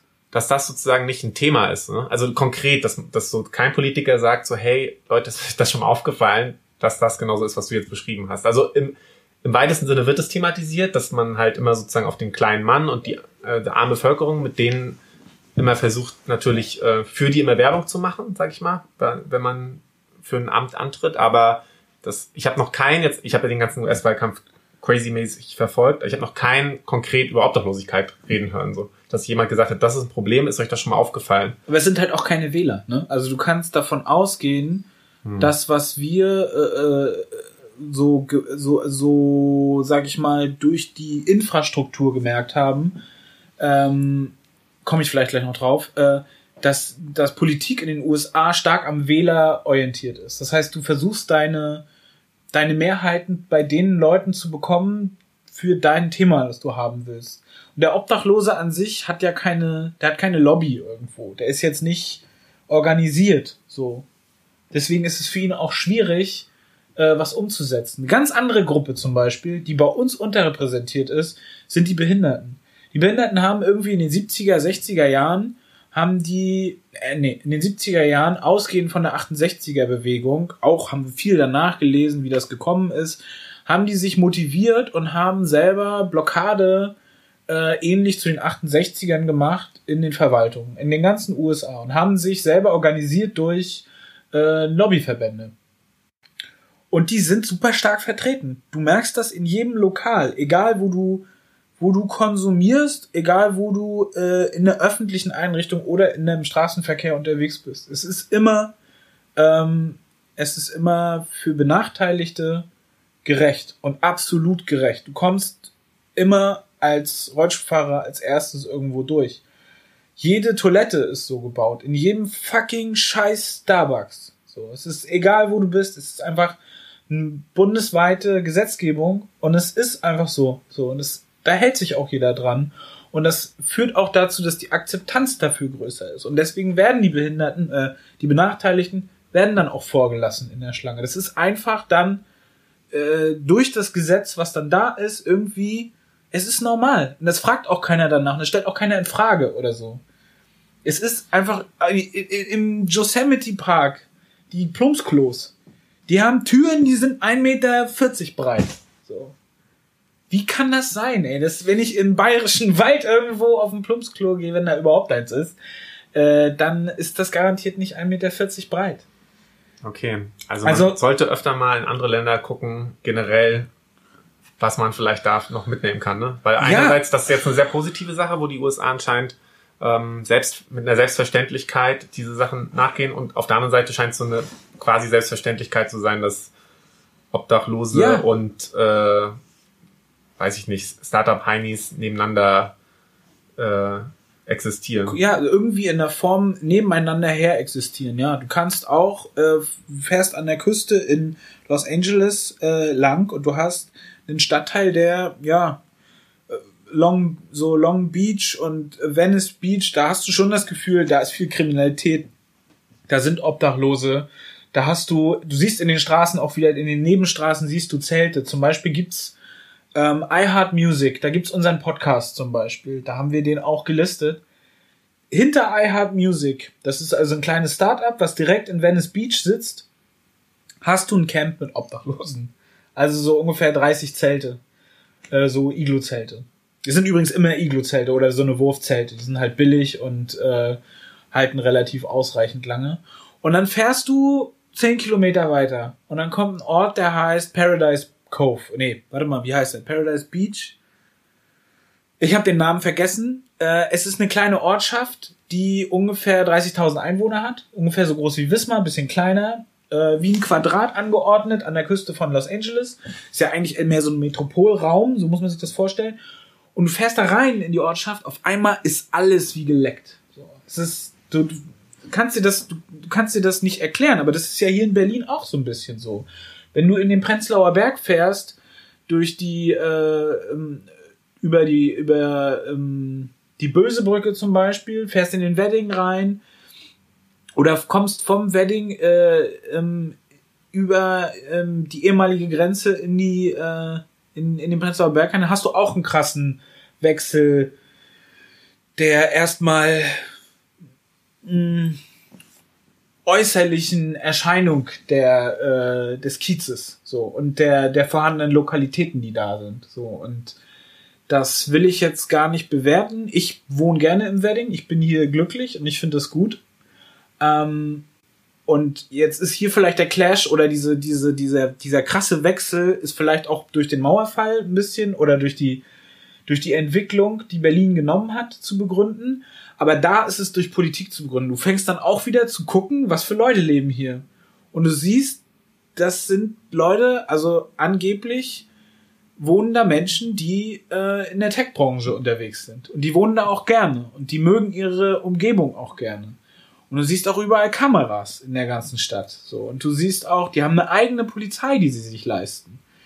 Das heißt, diesem unabhängig von dem ganzen County, der County Police, haben die eine lokale Polizei, die sie durch ihre eigenen Steuergelder halt nochmal extra finanzieren. Und ja, die, die Brücke, diese, die Seebrücke sieht dort aus wie geleckt. So, die haben alle vor ihrem Vorgarten haben die dann äh, Blumen und so Sitzmöbel aus Holz. Ohne irgendeinen Zaun davor, ne? Wenn du zehn Kilometer weiter in Venice Beach bist, da haben die Häuser im Erdgeschoss so Gitterstangen davor. Das heißt, die, die, die Vermutung, die ich habe, ist, das reicht nicht einfach nur aus zu sagen, okay, äh, das ist ein bundespolitisches Problem oder so, dass es jetzt irgendwie ein schlechtes, eine schlechte äh, Sozialpolitik gibt oder so, sondern dass es vielleicht auch eine krasse Klientelpolitik gibt, weil du dich halt versuchen kannst als Bürgermeister oder was weiß ich, als Lokal äh, Vorsteher einzusetzen für deine Gruppe von Leuten. So, und deswegen kommen auch solche Sachen zustande, dass du in manchen Städten nicht parken darfst nachts. Da stehen dann nochmal extra Schilder am Ortseingang, wo dann steht, alles über 25 Fuß darf hier gar nicht parken in unserer Kleinstadt. So. Ja. Was jetzt ungefähr einem, einem äh, Campingbus, äh, so einem Campingvan entspricht. Okay, also auf jeden Fall krass, wie sag ich mal, die. Ich meine, das ich kenne das jetzt, ich, ich war in den USA nur mal kurz, aber habe das da nicht so mitbekommen, weil ich auch nicht so lange da war, aber so ein bisschen so diese, und ihr wart jetzt noch nicht mal sozusagen in, in Ghettos und, oder vielleicht wart ihr da, aber haben wir jetzt nicht drüber geredet, so. Nee. Aber so dieser Clash, dass das schon nochmal eine andere Hausnummer ist als hier und dann, ja, das finde ich wiederum auch spannend, dass das dann so in der, in der politischen Debatte gar nicht so so zum Thema gemacht wird. Also es wird immer so zum Thema gemacht, dann natürlich so Arbeit und jeder soll irgendwie gute Arbeit haben und gut bezahlte Jobs und unsere Trucker sind so wichtig und unsere Krankenschwestern, so dieses klassische. Ja, aber das aber ist ja das, genau das, was... Aber, genau, aber dass das sozusagen nicht, nicht so... ich habe das Gefühl, da gibt's da gibt's nicht so viel Kritik dann sozusagen dafür. Also wenn so ein ich weiß nicht, wie du siehst, wie, wie die Leute. Das habe ich ja versucht eben schon zu versuchen deutlich zu machen. Du, du, du, der, der republikanische Wahlkampf hat oder beziehungsweise die, die Republikaner haben keine Mehrheit. Das ist das, was ich so mitbekommen habe in den USA. Das heißt, die politische Meinung im Durchschnitt der Bevölkerung ist nicht äh, rein, rein, wenn du jetzt alle fragen würdest, bist du jetzt für die Republikaner oder Demokraten, dann würde die Mehrheit sagen, ich bin demokratisch. Ich würde eine demokratische Politik verfolgen. Besonders an der Westküste. Ja, besonders da. Aber du hast äh, lokal, ähm, du hast, wenn du jetzt lokale oder oder äh, Landesthemen hast, wie jetzt in äh, in Kalifornien mehr meinetwegen die Brandschutzpolitik oder so, und du versuchst was umzusetzen, dann versuchst du dich an die zu wenden, die du einerseits natürlich leicht mobilisieren kannst für dein Thema, was du umsetzen möchtest, wenn das jetzt ein konservatives Thema ist. Und blendest oder demobilisierst die anderen bei dem Thema halt aus, so dass die halt nicht abstimmen oder dass sie sich nicht äh, dir und deiner äh, Idee sozusagen, dass sie der folgen. Und ich glaube, dass das sehr, sehr viel gemacht wird und dass man mit diesem Politikstil dort noch sehr erfolgreich ist. Ja. Deswegen wundere ich mich nicht darüber, dass über Arbeit Soziales vielleicht noch, aber hauptsächlich Arbeit, die Trucker und äh, dem der Facebook-Steuer gesprochen wird, um, über solche Themen im Wahlkampf und dass dann aber ein, eine Gruppe, die halt kein, keine Vertretung und keine Lobby und auch keine, ähm, ja, keine Organisationsstruktur hat. Und die vielleicht auch viele von denen auch vielleicht gar nicht zur Wahl gehen. Genau das meine ich damit. Sie können sich auch nicht anmelden. Ne? Die das sind überhaupt so nicht mobilisierbar. Der auch Zugang ist ja auch teilweise schwieriger als bei uns, so dann überhaupt zu wählen. Genau das meine ich. Ja, heftig. Okay, krass. Wenn man interessant, also wenn jetzt, wenn man jetzt sagen würde, okay, alle Obdachlosen, die da in dem Staat sind, zusammen, wie viel sind das? Wenn man die alle wahltechnisch ausrüstet, ja. wäre das schon wahrscheinlich eine krasse, krasse Menge so. Die Frage ist aber, ob du das willst, ne? Also ja, verlierst du gleichzeitig dann, also jetzt, das ist natürlich perfide darüber nachzudenken, aber verlierst du gleichzeitig durch diese Politik dann wieder so viele Leute, dass du dann deine anderen Themen, die du, die vielleicht konservativer sind, dass du die dann nicht mehr umsetzen kannst, ne? Ja, also ich meine, wer halt, wenn sich jemand jetzt einfach nur dahinstellt und sagt, ich bin jetzt gegen Obdachlosigkeit, ich, also ich trete an, was für dieses Problem zu, gegen dieses Problem zu machen, so, ob du dann vielleicht schon eine Million Wählerstimmen theoretisch hättest, weil es eine Million Leute betrifft.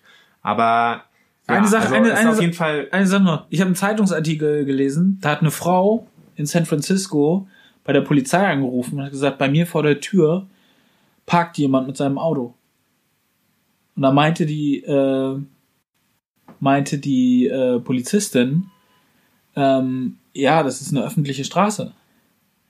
Ja, aber ich wohne ja hier in diesem Viertel. Also es ist halt eine Person gewesen, die in einem reichen Viertel wohnt, die es halt gewohnt ist, dass dadurch, dass, also ich bin auch durch solche reichen Viertel wieder, ich war vor 15 Jahren auch schon mal in den USA, da habe ich solche Viertel auch gesehen, jetzt habe ich es wieder gemerkt. Es gibt so abgeschlossene Viertel, die haben es halt durch ihre Politik geschafft, dass es eine Bushaltestelle gibt oder eine Buslinie, wo die Hausmädchen ein- und aussteigen können, ohne Sitzbank. So, aber ansonsten fährt, fährt da in dieses Viertel nichts rein. Du bist Ja. da wirklich, du bist da unter, unter sich. So. ja.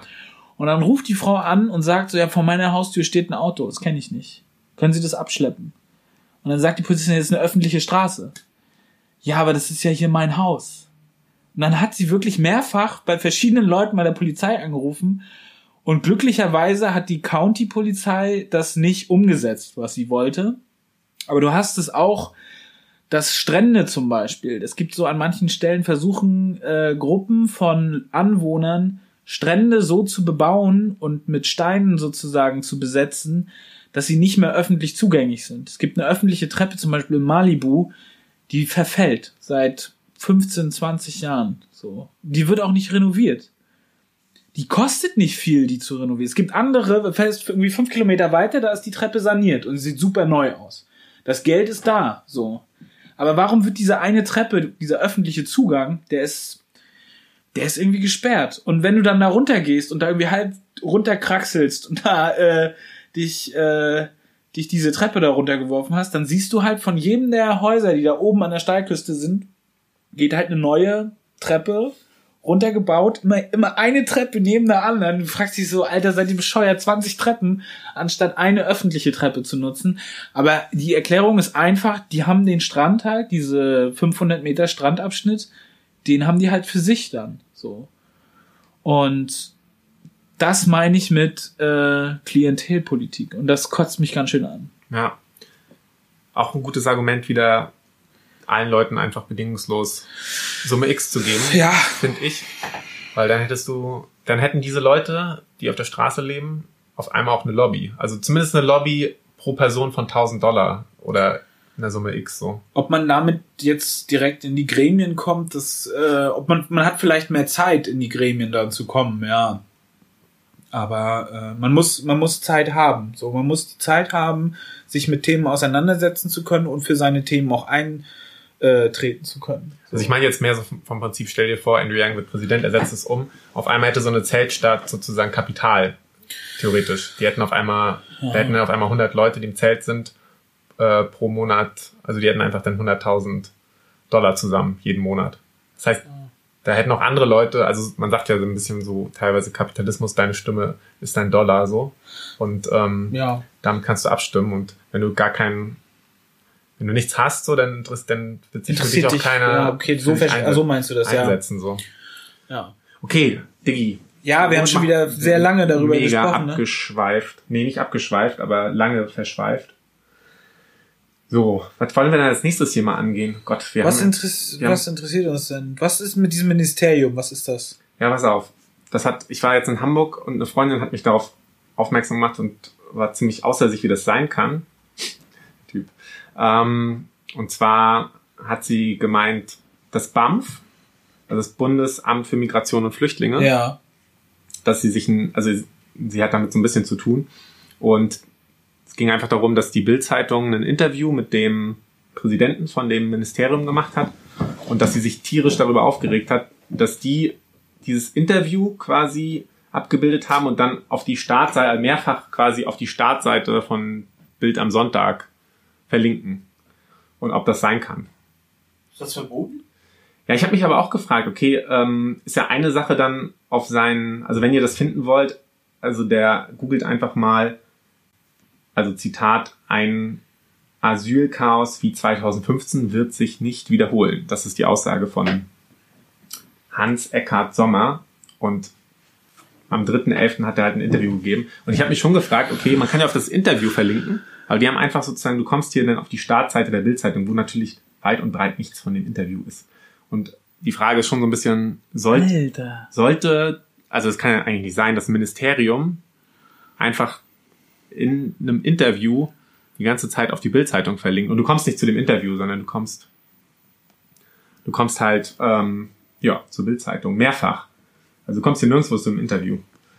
Und das fand ich auch schon ziemlich krass und sie meinte, sie hat sich dann mal ein bisschen so umgehört und schlau gemacht, aber irgendwie meint, obwohl Leute auch gesagt haben, das kann eigentlich nicht sein, hat sich keiner, also es hat anscheinend keinen echauffiert oder BAM-Chef.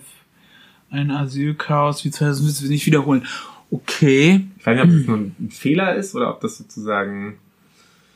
Ja, es ist sehr strange, finde ich. Ne, es ist jetzt erstmal ein Interview, ne, von dem Typen, der bei der Bild am Sonntag arbeitet oder der Chef. So. Und jetzt verlinken sie sozusagen als Referenz die Hauptseite der Bildzeitung oder Bild am Sonntag. Kannst du noch mal auf diesen Bild Online Link gehen? Genau, also pass auf, es ist der Chef vom BAMF, ne? Also von dem Bundesministerium und der gibt ein Interview von, für die Bildzeitung. Ach Und so, jetzt habe ich es erst die- verstanden. Genau, das ist die Start, also es gibt quasi die Startseite Oha. von dem Bundesministerium verlinkt auf die Bildzeitung. Oh, Aber nicht auf den Artikel, sondern auf die Bildzeitung, bild.de. Okay, aber hat da jemand mal angerufen? Also ist es Noch nicht, deswegen wollte ich ja, dass wir hier deine, erstmal, bevor ich anrufe, wollte ich dich erstmal fragen, Also ob, ich- auch, ob das auch ziemlich asozial findest. So. Also ich halte ja von der Bildzeitung nicht persönlich nicht so viel. Ja, wir kommen, da sind schon zwei. Das sind schon zwei gut, aber ich meine, das könnten wir jetzt ja erstmal versuchen außen vor zu lassen. Jetzt gehen wir mal davon aus, das wäre ein Zeitartikel. Also es wäre ein Interview, die die Zeit sozusagen geführt hat. Mhm. Ne? Also jetzt erstmal, gehen wir einfach von einem anderen Medium aus. Was würdest du dann denken? Also jetzt mal das Grundgefühl. Also dann hast du da ein Interview, was sozusagen abgebildet wird, was in der Zeit äh, publiziert wurde. Dann würde ich es nicht so schlimm finden, weil ich die Bildzeitung scheiße Ja, finde. das ist ja genau das, das, ist ja, das ist ja genau das Thema, wes, wes, oder das ist ja genau die, der Gedankentwist, den wir jetzt machen, um zu gucken, ob das dann genauso.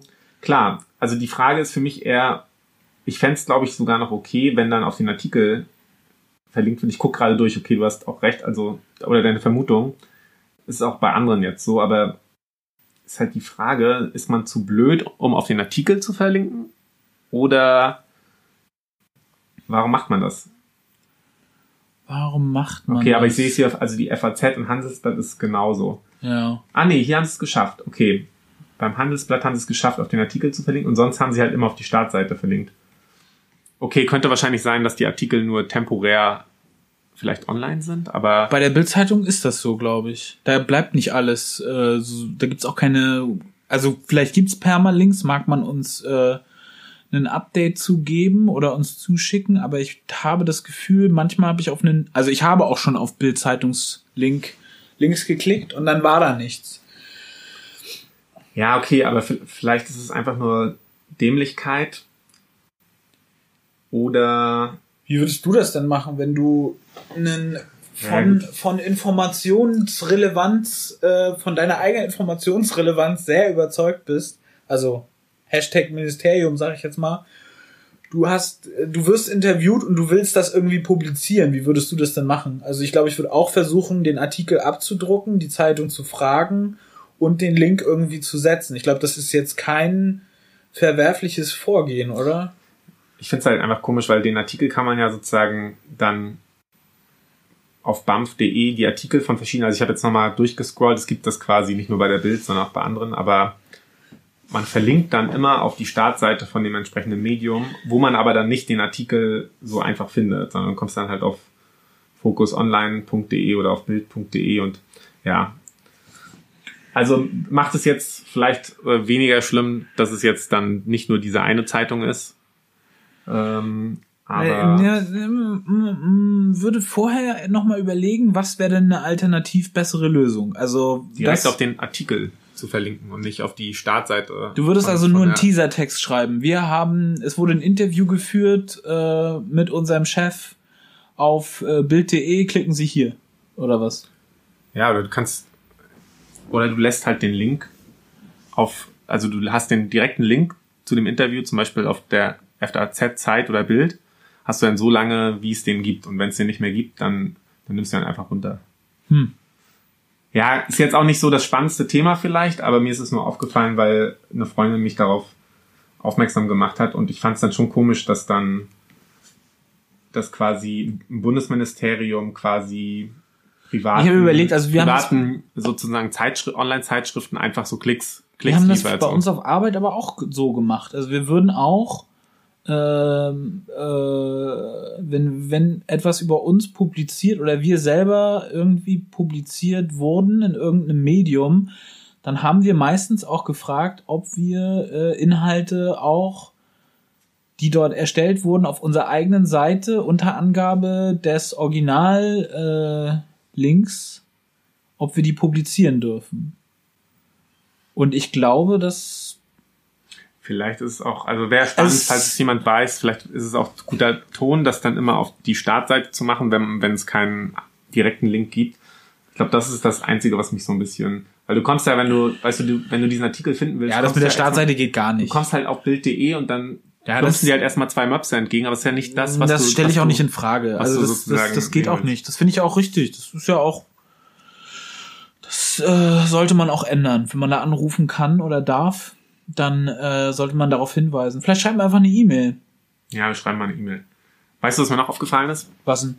Vor, als ich mich vor der Demo so ein bisschen so auf Facebook mehr rumgetrieben habe, Oh ja, ist mir aufgefallen, dass Fridays for Future, dass die viel weniger so Follower und, und, und Likes und Mitglieder in Gruppen haben als Fridays for Hubraum. Auf Facebook. Ja. Lustig. Abgedreht. Also ich habe dir mal einen Screenshot hier gemacht.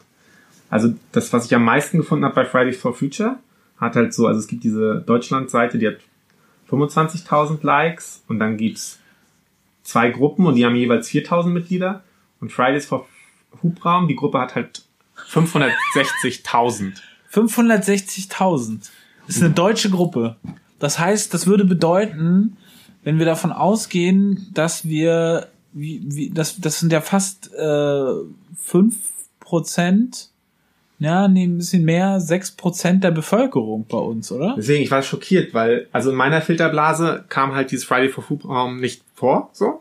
Ja. Und ich konnte mir ungefähr vorstellen, was es ist so. Und ich hatte es vielleicht auch vorher schon mal gehört, aber es war so, okay, auf Facebook ist es halt, ist der Fridays for Future im Verhältnis, ist es halt ein kleiner Furz so. Ah. Und ja, die Leute, also das Hobby von den Leuten ist natürlich dann so gegen Greta äh, zu, so ein bisschen Paroli zu machen und sich nicht ihren Diesel madig reden zu lassen. So, das, so kann man es vielleicht so ein bisschen zusammenfassen.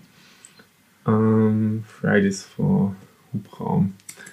Also, da wollte ich einfach mal hören, ob dir das klar war, weil es war so, für mich war es ein kleiner Schock, ehrlich gesagt. Also so, ich kann mir, ich habe versucht, das jetzt äh, einfach nur so spontan mir zu erklären. Erstmal die Altersstruktur. Ich habe mal gehört, dass Leute, die unter 24 sind, dass die viel weniger bei Facebook sind als Leute, die älter sind als 24. Das heißt, du hast wahrscheinlich eine große Anzahl an, an Menschen, die eher bei Instagram, äh, Telegram und äh, jüngeren Netzwerken äh, bei für Fridays for Future sich sozusagen engagieren.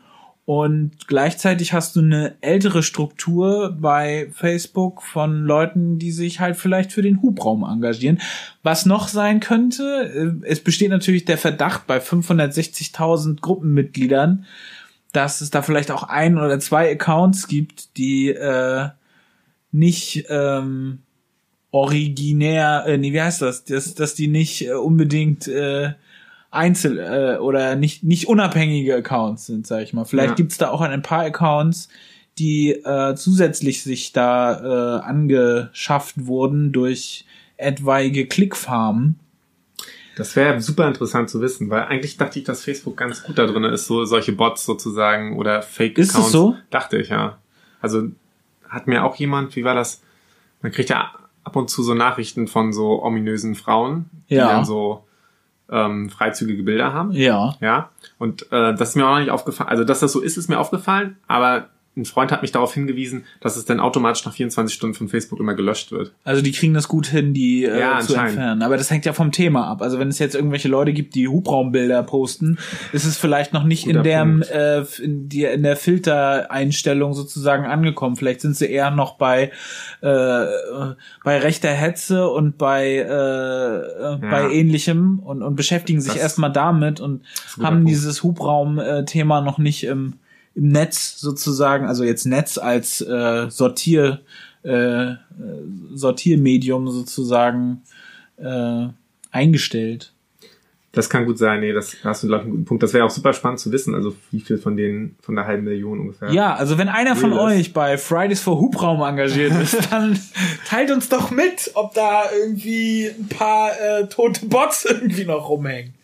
Aber ja, fand ich krass. Also das war dann, ja, da scheint's, da scheint's auch was zu geben. Ah, Und ich habe jetzt gerade gesehen, okay, in der Gruppe war ich jetzt gerade, also die versuchen jetzt gerade eine Petition zu pushen, dass das Klimapaket äh, vom 19.09. quasi abgelehnt wird mit der Begründung, Deutschland gehört zu den Ländern mit dem geringsten CO2-Ausstoß weltweit. Eine Besteuerung nur in Deutschland für CO2 würde den weltweiten CO2-Ausstoß nicht senken. Der Mittelstand und die Einkommensschwachen würden dafür zahlen erhöhte Heiz-, Benzin- und Dieselkosten. Punkt. Ja, also hört sich gut an. Wie viele Leute haben da schon gezeichnet? Ich glaub, 2000. 3000. Ja, das entspricht jetzt nicht 3000. unbedingt den 600.000, Ja, den äh, also vielleicht ist es dann doch nicht so viel wie, wie der Hinterfrage erste- alles. Das Bild sagt doch alles, oder? Hier sieht so ein schönes Bild in dem Stream. Roter Hintergrund, eine Frau im Vordergrund, relativ jung, Mitte 20, Anfang 20 und dann groß in weißer Schrift Hinterfrage und dann nochmal doppelt so groß alles.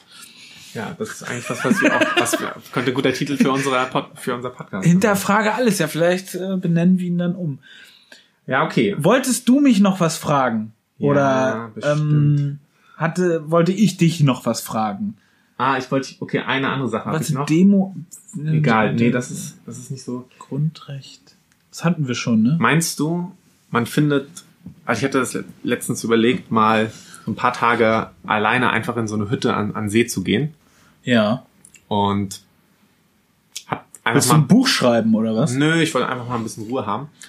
Und dann habe ich mir überlegt, also ich würde es am liebsten. Ruhe vom Podcasten oder weil es so stressig es ist. ist so die ganzen Anfragen und die Mails zu beantworten und die Leserbriefe. Das Ey, Leute, schickt uns weniger Leserbriefe. Wir haben wirklich, der, ich komme darauf nicht klar. Ey, wirklich, ich habe auch keine Zeit, die ganze, die ganz tollen Mails zu beantworten. Ja, nee. Also es ist immer nett gemeint, man weiß das ja. Ja, aber ich schaff das einfach nicht. Richtig. Es ist einfach, es belastet irgendwann auch.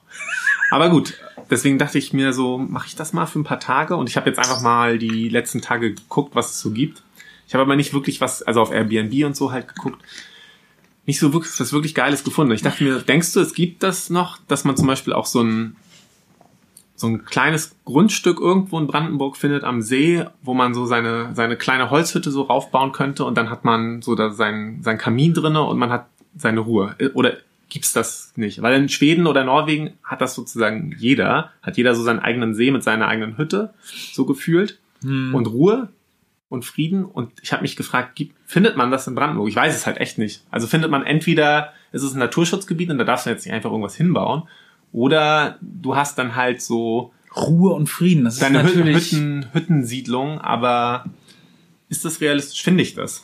Finde ich, finde ich eine Hütte ich weiß nicht genau, was du suchst, ne? Also was, also ich kann mir jetzt nicht genau vorstellen, was du so vor Augen. Also wenn du jetzt so Norwegen-Style Hütte alleine und erstmal 20 Kilometer drumherum ist nichts, das äh, gibt's nicht. Und sagen wir ein See oder vielleicht auch ein Waldgebiet ohne See Ja. Mit so einer Holzhütte mit so einem Kamin drinne, wo man nicht eine andere Aber wie Hütte weit oder ist der Holz Nachbar- der genau, man Nachbar- sieht ihn nicht. Man sieht ihn nicht, dadurch, dass zum Beispiel eine Hecke zwischen dir und dem Nachbarn. nee, also schon so, nee, also schon weiter, also keine Hecke, sondern eher so. Schwierig. Ich wollte scouten ab nächsten Jahr. Ich glaube, pff, das ist sehr Selbst in Brandenburg. Das ist komisch. Also, weil auf der einen Seite sagt man ja in Brandenburg, es gibt recht viel Natur und recht wenig Leute. Ja, aber das Land ist ja verteilt, ne? Also, also wenn du jetzt irgendwie angenommen, du kennst irgendeinen Bauern, so und der hat ein, ein Feld. Das grenzt irgendwie an einen See oder einen Wald oder so. Und du sprichst den an, ob du einen Teil von seinem äh, Land irgendwie bewohnen darfst, dann muss das auch noch äh, durch die Verwaltung gehen, dass du da wohnen darfst. Muss und Bauland so. werden. Das muss dann noch Bauland werden und so. Klar, wenn du da irgendwen kennst und jemanden davon überzeugen kannst, das so zu machen, dann kriegst du das natürlich auch hin mit dem entsprechenden Aufwand. Also ich glaube, ja klar, man kann das irgendwie hinkriegen, aber alleine bist du dann nicht. Also das, also ich glaube nicht in dem Sinne alleine, wie du dir das jetzt in Norwegen äh, denken kannst, dass da verle- verlorene Landstriche sind und du irgendwie äh, zwei Wochen niemanden siehst oder so. Ja, also das ist ein bisschen so, so eine illusorische Vorstellung, weil sobald es irgendwo einen See gibt oder irgendwie ein, ein schönes Stück Naturland, selbst wenn es sozusagen am, abgelegensten Zipfel von Brandenburg ist, wird es, wird es entweder nicht bebaut sein oder es wird schon jemandem gehören oder Das, das hatte ich doch letztes Jahr, diesen Horror. Da, da, da bin ich irgendwie aus Norwegen zurückgekommen nach vier Wochen und kam irgendwie dann in Rostock mit, äh, mit dem Auto an und sind dann unterwegs gewesen, haben so geguckt, wo, wollen wir jetzt noch zwei Tage in Mecklenburg-Vorpommern äh, irgendwie am See chillen, so. Ey, ist der Horror. Geht gar nicht. Entweder ist es, äh, war ein Bauer gerade irgendwie auf seinem Feld unterwegs und hat dich irgendwie verscheucht oder du kamst gar nicht an den See ran. So, verteilt, alles verteilt irgendwie und irgendwem gehört's und du musst auch irgendwas abdrücken. Ja, Komisch. Ich, hatte, ich meine, ich, ich bräuchte auch nichts, wo man unbedingt hinfahren kann, so, aber ja, keine Ahnung, das war so eine fixe Idee. Ich habe mir auch schon gedacht, dass wahrscheinlich Ey, aber ist, es ist, ich meine, es reicht doch auch, wenn du an einem Waldrand irgendein altes äh, Datschengrundstück, sag ich jetzt mal, wo irgend so eine verdreckte Holzhütte draufsteht, wenn du sowas hast. Ich meine, die Ruhe hast du trotzdem. Äh, in Brandenburg kommen jetzt ja nicht so viele äh, Leute, sag ich mal, äh, vorbei, die jetzt da bei dir vor der Haustür irgendwelchen Schutt abladen oder so. Also das, wir sind ja auch schon ein paar Mal in Brandenburg wandern gewesen und am Rande von manchen äh, Waldstücken hast du ja dann irgendwie so Grünanlagen, die so ähnlich wie ja, so ähnlich bisschen wie äh, so Schrebergärten sind. Sowas gibt's ja. Also solche Grundstücke hat auch meine Freundin schon mal äh, rausgesucht, existieren. Das heißt natürlich nicht, dass du da alleine bist. Und einen Zaun hast du auch. Aber du bist so viel mehr alleine als hier, als dass es schon fast äh, vollkommen alleine ist. Also vergleichs, vergleichsweise. So, ne? Vergleichsweise alleine. Wenn du jetzt vergleichsweise alleine sozusagen so als größer einführst, bist du dann trotzdem schnell in der in der Ruhe. Also ich glaube, da hast findest du schnell Ruhe und du kannst im Wald spazieren gehen, hast auch wenn du einen See da hast, ich meine, spazieren gehen am See, das kannst du jetzt hier mit vielen Leuten in Berlin und da kannst du es halt mit viel, viel weniger.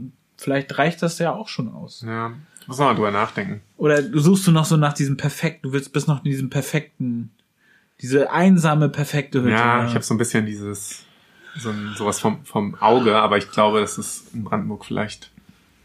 Ich wollte nächstes Jahr, ich habe mir vorgenommen, im Sommer vielleicht mal zu scouten. Also einfach mal ein bisschen wandern und sich auf, auf Google Maps ein paar coole Seen rauszugucken und dann einfach mal da rumzugehen und mal zu, und darauf einfach zu achten. Also einfach wandern des Wanderns wegen, aber einfach mal darauf zu achten, okay, wer wohnt hier eigentlich? Wohnen hier Leute? Könnte man hier sich so irgendwie so ein kleines, also gar nicht eher so ein Gartenhäuschen mäßig, weißt du, also so ohne jetzt eine Sanitär und so, sondern alles recht. Wir äh, waren doch letztes Jahr im Frühjahr da irgendwie in diesem einen, um diesen einen See sind wir doch rumwandern gewesen. Da saßen wir dann auch noch an diesem einen Steg da, weißt du das noch?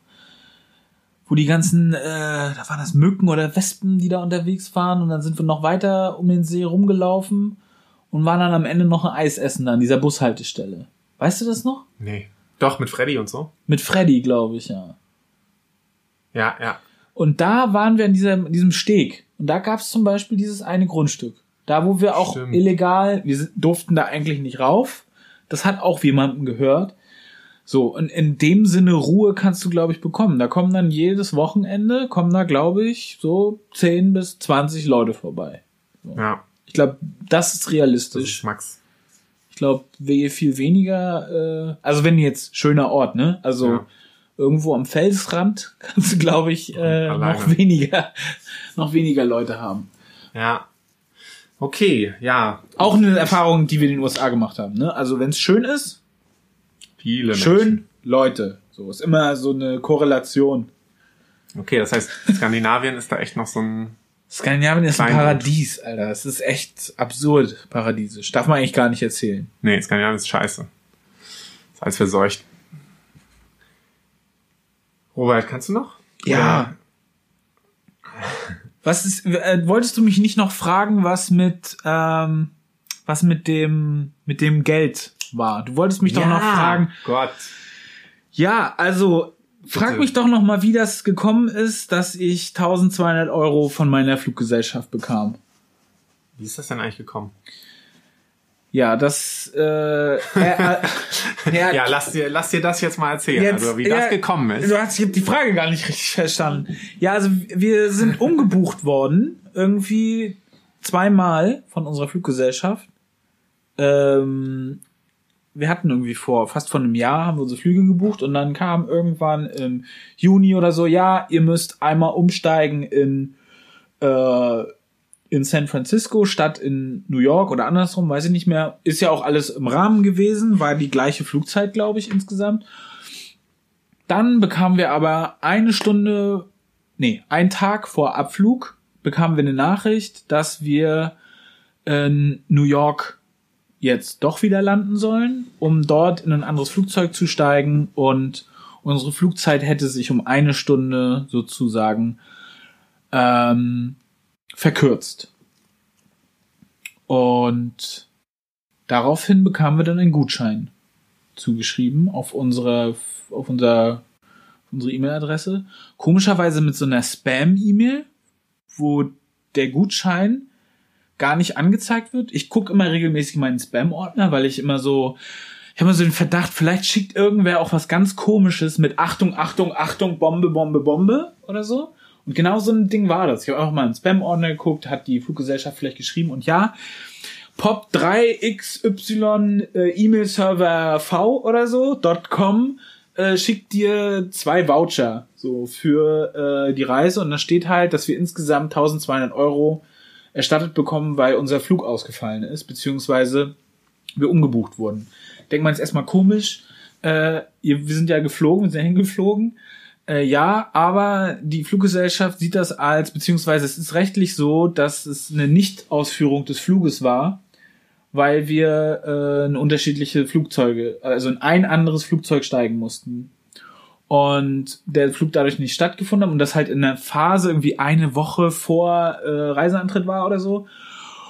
Und dann haben wir uns natürlich mega gefreut und jetzt war die Reise vorbei und alles äh, hier fertig und habe jetzt versucht, da diesen Antrag zu stellen. Mega kompliziert gewesen, das einzutippen. Musste auch dann nochmal anrufen, wie denn genau, äh, was das jetzt genau für ein, äh, für ein Fall sei, der äh, dort erstattet wird. Und jetzt am Ende des Tages haben wir gestern das äh, Geld leider nur der ursprünglichen Tickets zurückerstattet bekommen.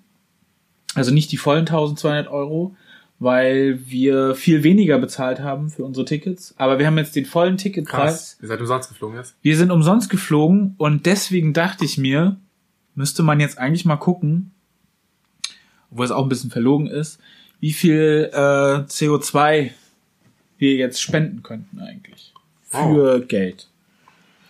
Okay. Das wollte ich mir mal angucken. Jetzt mit dir zusammen. Ich weiß nicht, ob mein Computer das hier mitmacht, aber ich habe das jetzt noch nicht gemacht, aber ich denke mal, wenn man das hier mal so eintippt, ich meine, eigentlich könnte ich das ja auch so äh, spenden, aber ich bin jetzt Könntest Ja. an Fridays for Hubraum spenden. ist für Hubsch- äh, Hubraum. So, ich guck mal hier, guck mal, ich bin jetzt hier bei CO2-Rechner XY.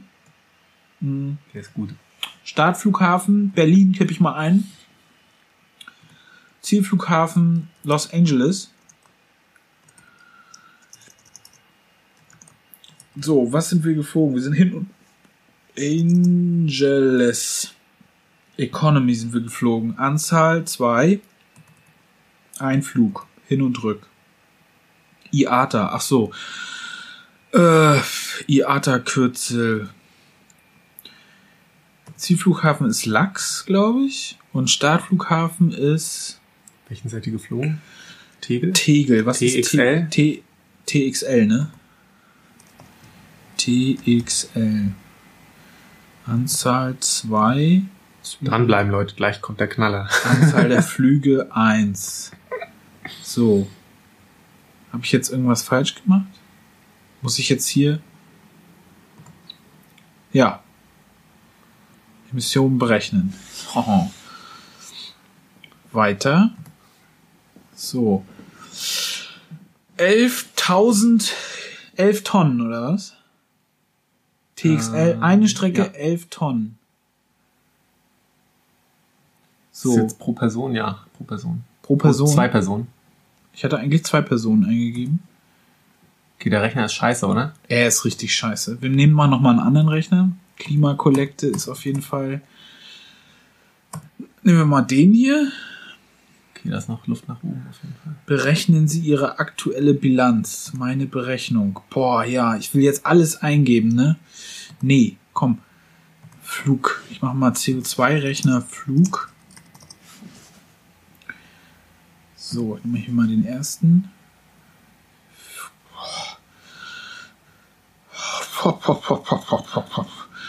Das ist mir hier noch ein bisschen zu kompliziert. Was haben wir hier? MyClimate vielleicht?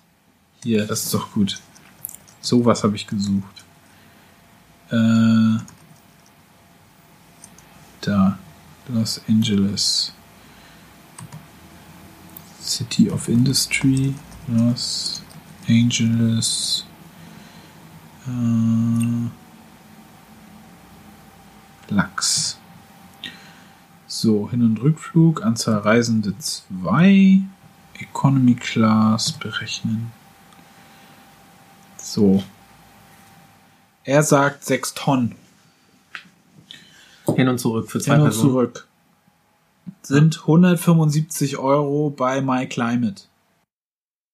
Ja, 100, sagen wir mal 180 Euro und die wäre ich dann auch bereit äh, für mein Gewissen sozusagen zu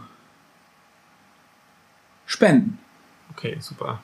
Wie viel wärt ihr bereit für euer Gewissen zu spenden? Oder was habt ihr schon mal darüber nachgedacht, einen Teil eures Fluges zu bezahlen und nicht nur den, sag ich mal, Website?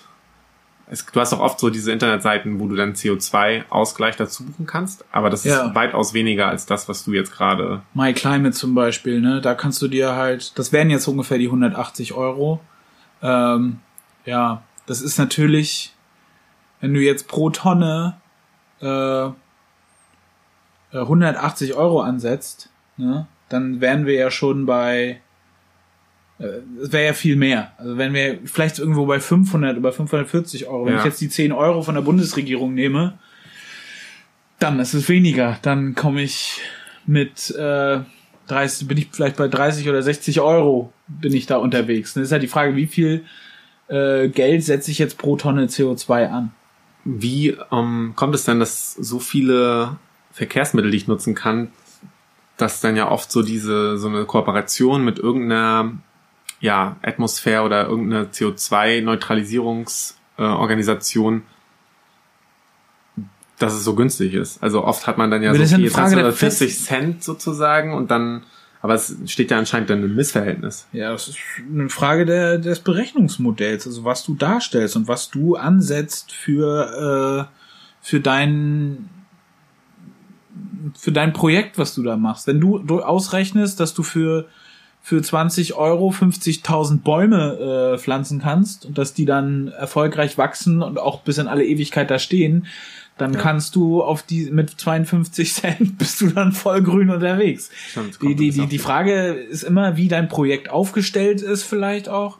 Aber vielleicht sollten wir, wie du schon vorgeschlagen hast, uns da mal ein bisschen besser mit, Ja, mehr lass mit uns- befassen. Lass uns das mal machen. Das Vielleicht ich, machen wir mal so ein Check-up von so ein paar äh, ja. Vergleichs- oder so, so Kompensationsplattformen. Das ja, wäre wo ja kann ich meine, Idee. meine 50 Euro am besten investieren, wenn ich, Wo kann ich meine Restkröten am, am besten reindrücken? ja. Schönes Abschlusswort, finde ich. Ja. Gut, vielen Dank für eure Aufmerksamkeit. Wir haben noch viele Themen im Köcher. Vielleicht berieseln wir euch damit nächstes Mal. Und äh, ich von meiner Seite sag bis bald. Ja, macht's gut, bleibt CO2-arm. Tschüss. Tschüss.